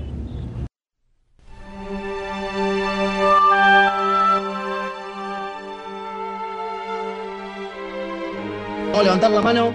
Necesito, los primeros cuatro que levanten la mano son los que van a hablar de Discovery. Y van a decir una cosa del último capítulo. Luciana, Magnus, Luciana, no veo más. Magnus, Luciana, Gastón. Falta uno. Y Marcelo, ahí lo vi. Listo. Listo, son los cuatro. Tratemos de hacerlo lo más rápido no, Cristian, no llegaste. No llegaste, Cristian, una lástima. Además, vos sos demasiado pro Discovery y no queremos tanto. Ya lo tenemos a Magnus para eso. Sí, Magnus, definitivamente va a haber. Bueno, igual este capítulo hay pocas quejas para hacer así. Bueno, ya vamos allá, ya vamos allá. No estoy escuchando coso. No, sí hay, hay bocha de quejas en este capítulo. Yo tengo un montón, pero ¿Sí? bueno, voy a dejar hablar a los, a los invitados. No, hay- Sí, yo la soy la hater y tengo de- pocas de- quejas. Estás No, perdiendo pero tu rol, Están quejando mucho de las parejas eh, que, no hay, que no hay heterosexuales, se están quejando mucho. Ah, déjate. Ah, bueno, no. Hay cosas más Como si importantes. fuera un problema, quejar. ¿no? De tantos problemas es el menos importante. el que- Por favor. Ah, no es un problema en realidad, si vamos al caso. Bien, Bueno, a ver, no Ahí escucho, ¿eh? Daniel dice que quería decir que Robin Leffler es una de las No hay hombres blancos, New Frontier de Peter David.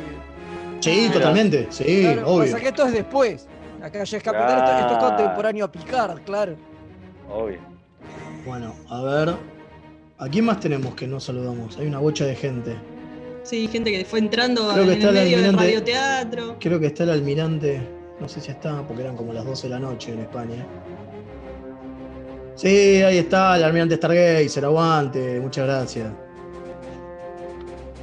Y Sergi también está. Y Sergi ahí, obvio, sí, la hora, mi amor, o sea, tener que ir a dormir a full. Bueno, no estoy escuchando la tanda, Gonza, no sé qué onda. Sí, Gonza, avisa cuando volvemos. Ah, estamos al aire. Ah, ¡Uh! no, no, no, ¡Qué bueno! Acá estamos, como si No había tanda, perdón, no había tanda, dice, listo. No había tanda, Perdón. sí. Bueno, entonces, rápido, vamos a. Voy a cancelar el silencio, vamos a poner a nuestro eh, vecino acá del, del otro lado del charco, a Magnus, para que cuente rápido sus opiniones sobre Discovery, el último capítulo. A ver. Buenas noches a todos, ¿cómo les va? Eh, bueno, Night Train me gustó mucho el capítulo, eh, viene muy bien la temporada. Me gustó que primero me gustó que encontraran por fin el, el cuartel general de la Federación. Eh, yo hace un par de capítulos pensaba que iba a dar para largo eso y por suerte no. Fue hermoso ver las naves, este, todo. Lo entiendo al, al almirante Vance medio que desconfiar porque te aparecen estos tipos ahí de la nada. Este, y me gustó que fuera una mezcla de un lindo drama humano con todas las, bueno, humano de personajes, con todas las cosas que había para eso, pero al mismo tiempo también había una misión sci-fi este, coherente. Y lo bueno que tiene Discovery este, ya desde la temporada 2, aunque lo venían mirando desde la primera, que siempre hay algún momentito para todos los personajes menores, como para que brillen y tengan alguna cosita este, para hacer. La verdad, súper conforme con este capítulo. Eh, Excelente. Excelente. Acá, ah, Marcelo Rojas ahí está. Levantó la manito. Aprieten el botón que no me acuerdo quiénes son los cuatro. Marcelo, ya podés. Sí, pero Gastón no lo veo ahora. Fíjate, Marcelo. No, Cris, vos no. Ahí está Marcelo. Hola, ¿Me escuchan? ¿Me escuchan? Ahora sí. Sí, hola, ¿cómo están? Eh, no, este capítulo es súper súper bueno de, de Discovery, pero eh, ¿qué pasó con ese esa, esa mm, ese troleo, ese mm, esa, eh, esa bro- autobroma que se hizo con, con Michael. el doctor, con Michael? Sí, ni hablar. ¿Lo Usted está muy propenso. Me parece que fue un, un- un chiste para los los, los, los, este, espectadores, ¿no? Claro, o sea, que, eh, ¿usted es propensa de- eh, a las mm, exageraciones emocionales? Y sí, Ah, sí. definitivamente lo es. Sí. Estuvo- Yo creo, yo creo que es un acierto en realidad. Muy bien. Eh, Gastón, tu opinión. Acá defendiendo a Discovery también, pobre que lo maltratan. Eh, Cronenberg, el tema de, de la de escena de Cronenberg. Maravilloso. muy buena, Precioso. sí. El chiste de los anteojos eh, me hace ver inteligente. Porque algo que se menciona cuando vos buscáis, ha habido el tema de por qué usan anteojos en Discovery, Ah. eh, en Star Trek.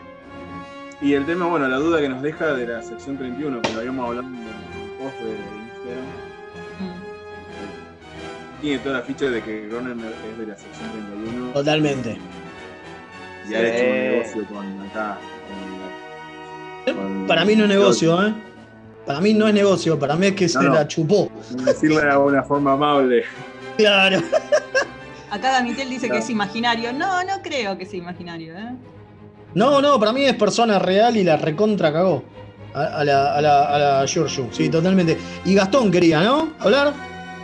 No, ya habló Gastón. Eh, faltaba Luciana, Ah, era otro pero Gastón, dijo que estaba comiendo. Ah, Bueno, Luciano Lorenzo. a Cris que está pidiendo, ahí está saltando, pobrecito. Mirá, salta de, anim- Dale, de- de dale, emoción, Cris, Cristian. Dale. El niño quiere hablar. Ahí está. Yo voy. ¿Cómo andan a todos? ¿Todo bien? Eh, Tenemos poco tiempo, Chris. Sí, ya sé. Eh, no vi el último capítulo de Discovery, así que mi opinión va a ser Ah, breve uh, uh, sobre uh. lo anterior. ¿sí? Eh, quiero que quiero dejar en, eh, acá establecido. Ya Sí, sé, ya sé, pero no llegué a verlo, no llegué a verlo. No tenía pensado estar en esta charla hoy, la verdad. ¿Para qué pediste hablar, chabón? No, quería hablar un poco de Discovery, o sea, de lo bueno que viene siendo la temporada, de que levantó finalmente, que era lo que esperábamos todos un poco. Me parece que eh, finalmente se nota ahí bien marcada la separación del canon. Es como, bueno, si bien estamos abriéndonos completamente, también igual tenemos la idea de mantenernos ahí eh, pegados a los ideales de la federación. Me parece que la temporada viene muy bien, muy bien. Eh, los personajes, voy a remarcar también lo que había dicho, creo que Magnus antes, que esos momentos en los cuales los personajes secundarios brillan están buenísimos, buenísimos. Eh, la verdad que me viene gustando un montón y me parece que va, pa- va para crecer. Creo que se cumple la regla de que la tercera temporada es la que levanta. Me parece que en esta también se va a cumplir, ¿eh? A ver ahí. Marcelo, que también el último. ¿Dónde estás? Te me fuiste, Marcelo. No te veo. Marcelo. ¿Vos lo ves? Fue, se cayó. Se cayó Marcelo. Qué garrón. Bueno, justo quería hablar. Sí, lo del parpadeo, ahí alguien quiere que expliquemos lo del parpadeo, oh, no tiene explicación. Por ahora no, Parpadeo, no rompe hologramas. Ahí no volvió, ahí volvió. Marcelo. Ahí volvió Marcelo. Marcelo. Ahí está. Fíjate si. Si Ahí, fíjate ahí, hola. Ahí está, Marcelo, adentro. Uh, se cayó. No, se cayó de vuelta. Ahora que Bueno. parpadeo. La quedó Marcelo. Bien. Bueno, yo quería decir dos cosas. El capítulo fue una maravilla, la verdad, no tengo quejas para nada. ¿Cómo Sí, compraste Sí, sí, ya, es eh? una maravilla, no hay hacer. Salvo. La Para nada, vos- estoy tratando de no quejarme de las cosas. Y me encantó, me encantó mal cuando Saru la agarra y le para los cambios y le dice, no para chabona, querés que nos metan corte marcial al día que llegamos. Eh, y le dicen, no vamos a hacer nada loco, vamos a hacer la cosa como corresponde, quédate tranquila. Eh, estuvo muy bueno eso, gracias por aprender. ¿Puedo decir algo? Voy a decir algo No, rápido. Creo que vos no podés decir nada. Ah, Silenciámelo perdón. a ese. Voy a decir algo. este Creo que todos se babiaron cuando hacen ese, ese, ese guiño para, para la baba nomás de la boya J. Y Sí, para sí. como, miren, miren cómo los mimamos, toma. Y el Sí, la no. USS no. Aguante la Tomá la USS no. bocha, che, tomá la bocha, che, tomá la bocha. Pero, pero de- lo que sí, este, que, que yo estoy medio, me está cansando un poco que a todo lugar donde van, este, le- le- está tan mal, ¿viste? Ya estoy un poco con la- Para mí está No, perfecto, eh, ¿eh? ¿Sabes? A mí también me tenía rompe. eh, eh, me estaba molestando eso, pero en este caso está totalmente justificado. O sea, yo no en creo este que sí, los pero no trataran en todos los mal. lugares que van. Todos los lugares que Pero van acá los no los tratan mal. trataron mal, los trataron lógicamente. O sea, vienen estos tipos de la nada, que no están en ningún registro, a decir cosas a la base secreta oculta de la federación. Que Y encima dicen que vienen de. que viajan en el tiempo y sabemos que El viajan en el tiempo. tiempo todo prohibido, claro, claro. yo, decía, yo ¿A vos hacía el ¿Cómo chiste te de. tratan, Leo, cuando vas a cualquier Para el culo. Pero eso por el remera roja. culo. Sí, yo estaba con que. Michael Burman de la vida. hacíamos el chiste de que era el clásico almirante Garca, pero en este caso está actuando perfectamente el almirante, o sea, totalmente lógico lo que hace el chabón. Me encantó, me encantó tener ese actor nuevamente, o sea, verlo nuevamente en pantalla, pero aparte tenerlo en, el- en la familia Star Trek, maravilloso, maravilloso. No solamente el de la momia, sino el de. Se me fue el nombre ahora, la de. Eh, Resident, Resident Evil. Evil. Maravilloso, me encantó. Bueno, buenísimo todo, les agradezco todo, pero el tiempo es tirano y tenemos que ir rápidamente a las a las efemérides Uh, porque las se nos efemérides, está ¿eh? acabando No, el vamos. programa. Así Vamos, que bueno, vamos a las Dale, efemérides. vamos a las efemérides. Ahora que me voy a buscarla.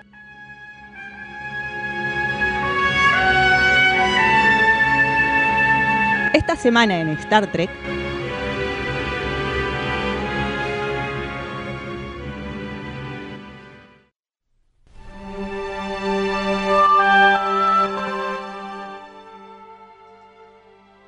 Ahora sí.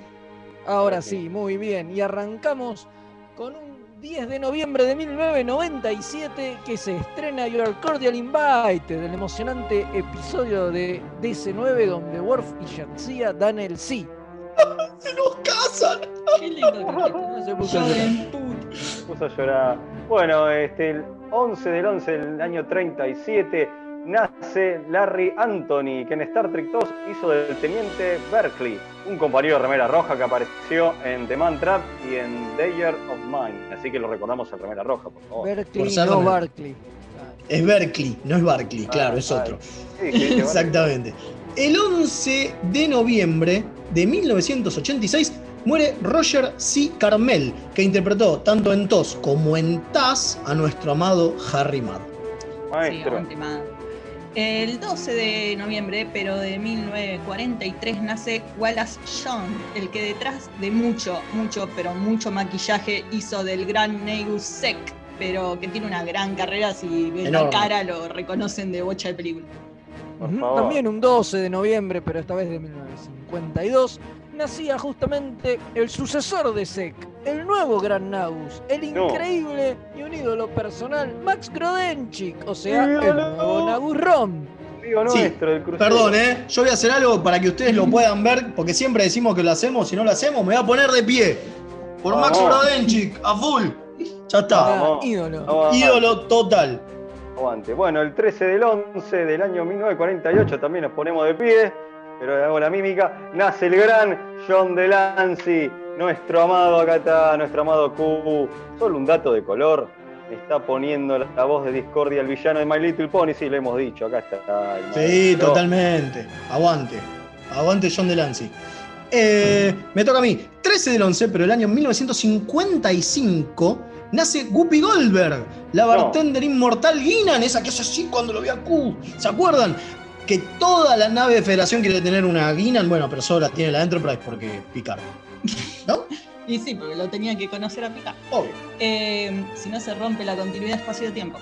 El 13 de noviembre de 1953 nace Tracy Scoggins, que en Star Trek DC9 hizo de la científica Guilora Reyal Cardassiana, Cardassiana. pero que es más conocida por ser quien reemplazó a Claudia Christian en Babylon 5 cuando esta dejó el show, o por ser la bruja Cassandra en la serie Highlander, o Mira. también por ser Cat Grant en la serie Lois y Clark. Estuvo en toda la serie. ¿Sabe usted, Festino? Que yo nombro cada vez que puedo a Babylon 5 por usted. Sépalo. Listo, ya está. Ah, muy bien. Un 14 de noviembre de 1990, hace unos 30 años atrás. ¿no? Nada menos. Muere Sol Kaplan, que en TOS trabajó en 17 episodios, pero es mucho más conocido por ser el compositor de películas como Niagara, la de Marilyn Monroe, Titanic, la de 1953, no la de Cameron, y The Way of the Gaucho, o Martín el Gaucho, como se conoció en Latinoamérica, salvo en Argentina, donde fue directamente El Camino del Gaucho, y que se filmó acá en 1952. Mirá vos. Un grosso The Way of the Gaullo, en realidad. The Way of the Gaullo. ¿Para qué? ¿Ma qué The Way of the Warrior, papá? The Way of the Gaulcho. Tremendo. El, el día 14 pero del 2017 se funda con el Cosmos el actor Jack Blessing, que participó en series como Moonlight, The Night True y la comedia George López. Y que en Star Trek fue uno de los agentes del Departamento de Investigaciones Temporales que interroga a Cisco en Trials and Tribulation, capítulas, maestro. Capitulazo, Sí, aguante agente Mukdul. Sí, sí. El 15 de noviembre, pero de 1964, el modelista Richard C. Datin le presenta al tío Jim, como le decimos a Jim Roddenberry, el modelo Jim. de casi. El tío Jim, el modelo de casi un metro de la Enterprise que va a ser usado en el piloto de la serie. Increíble ese momento casi pivotal de la serie. Perdón, estaba publicando cosas. El 16 de noviembre de 1987 se estrena The Battle, el, Star- el capítulo de Star Trek The Next Generation, donde conocemos la historia de Picard y el Stargazer, que es fundamental en la historia de Picard. Sí, sí, sí, sí, que en algún momento suponemos que van a ahondar más en Picard, ¿no? Bueno, Suponemos. excelente. Esto ha sido todo por hoy. Les agradecemos a todos por haber venido.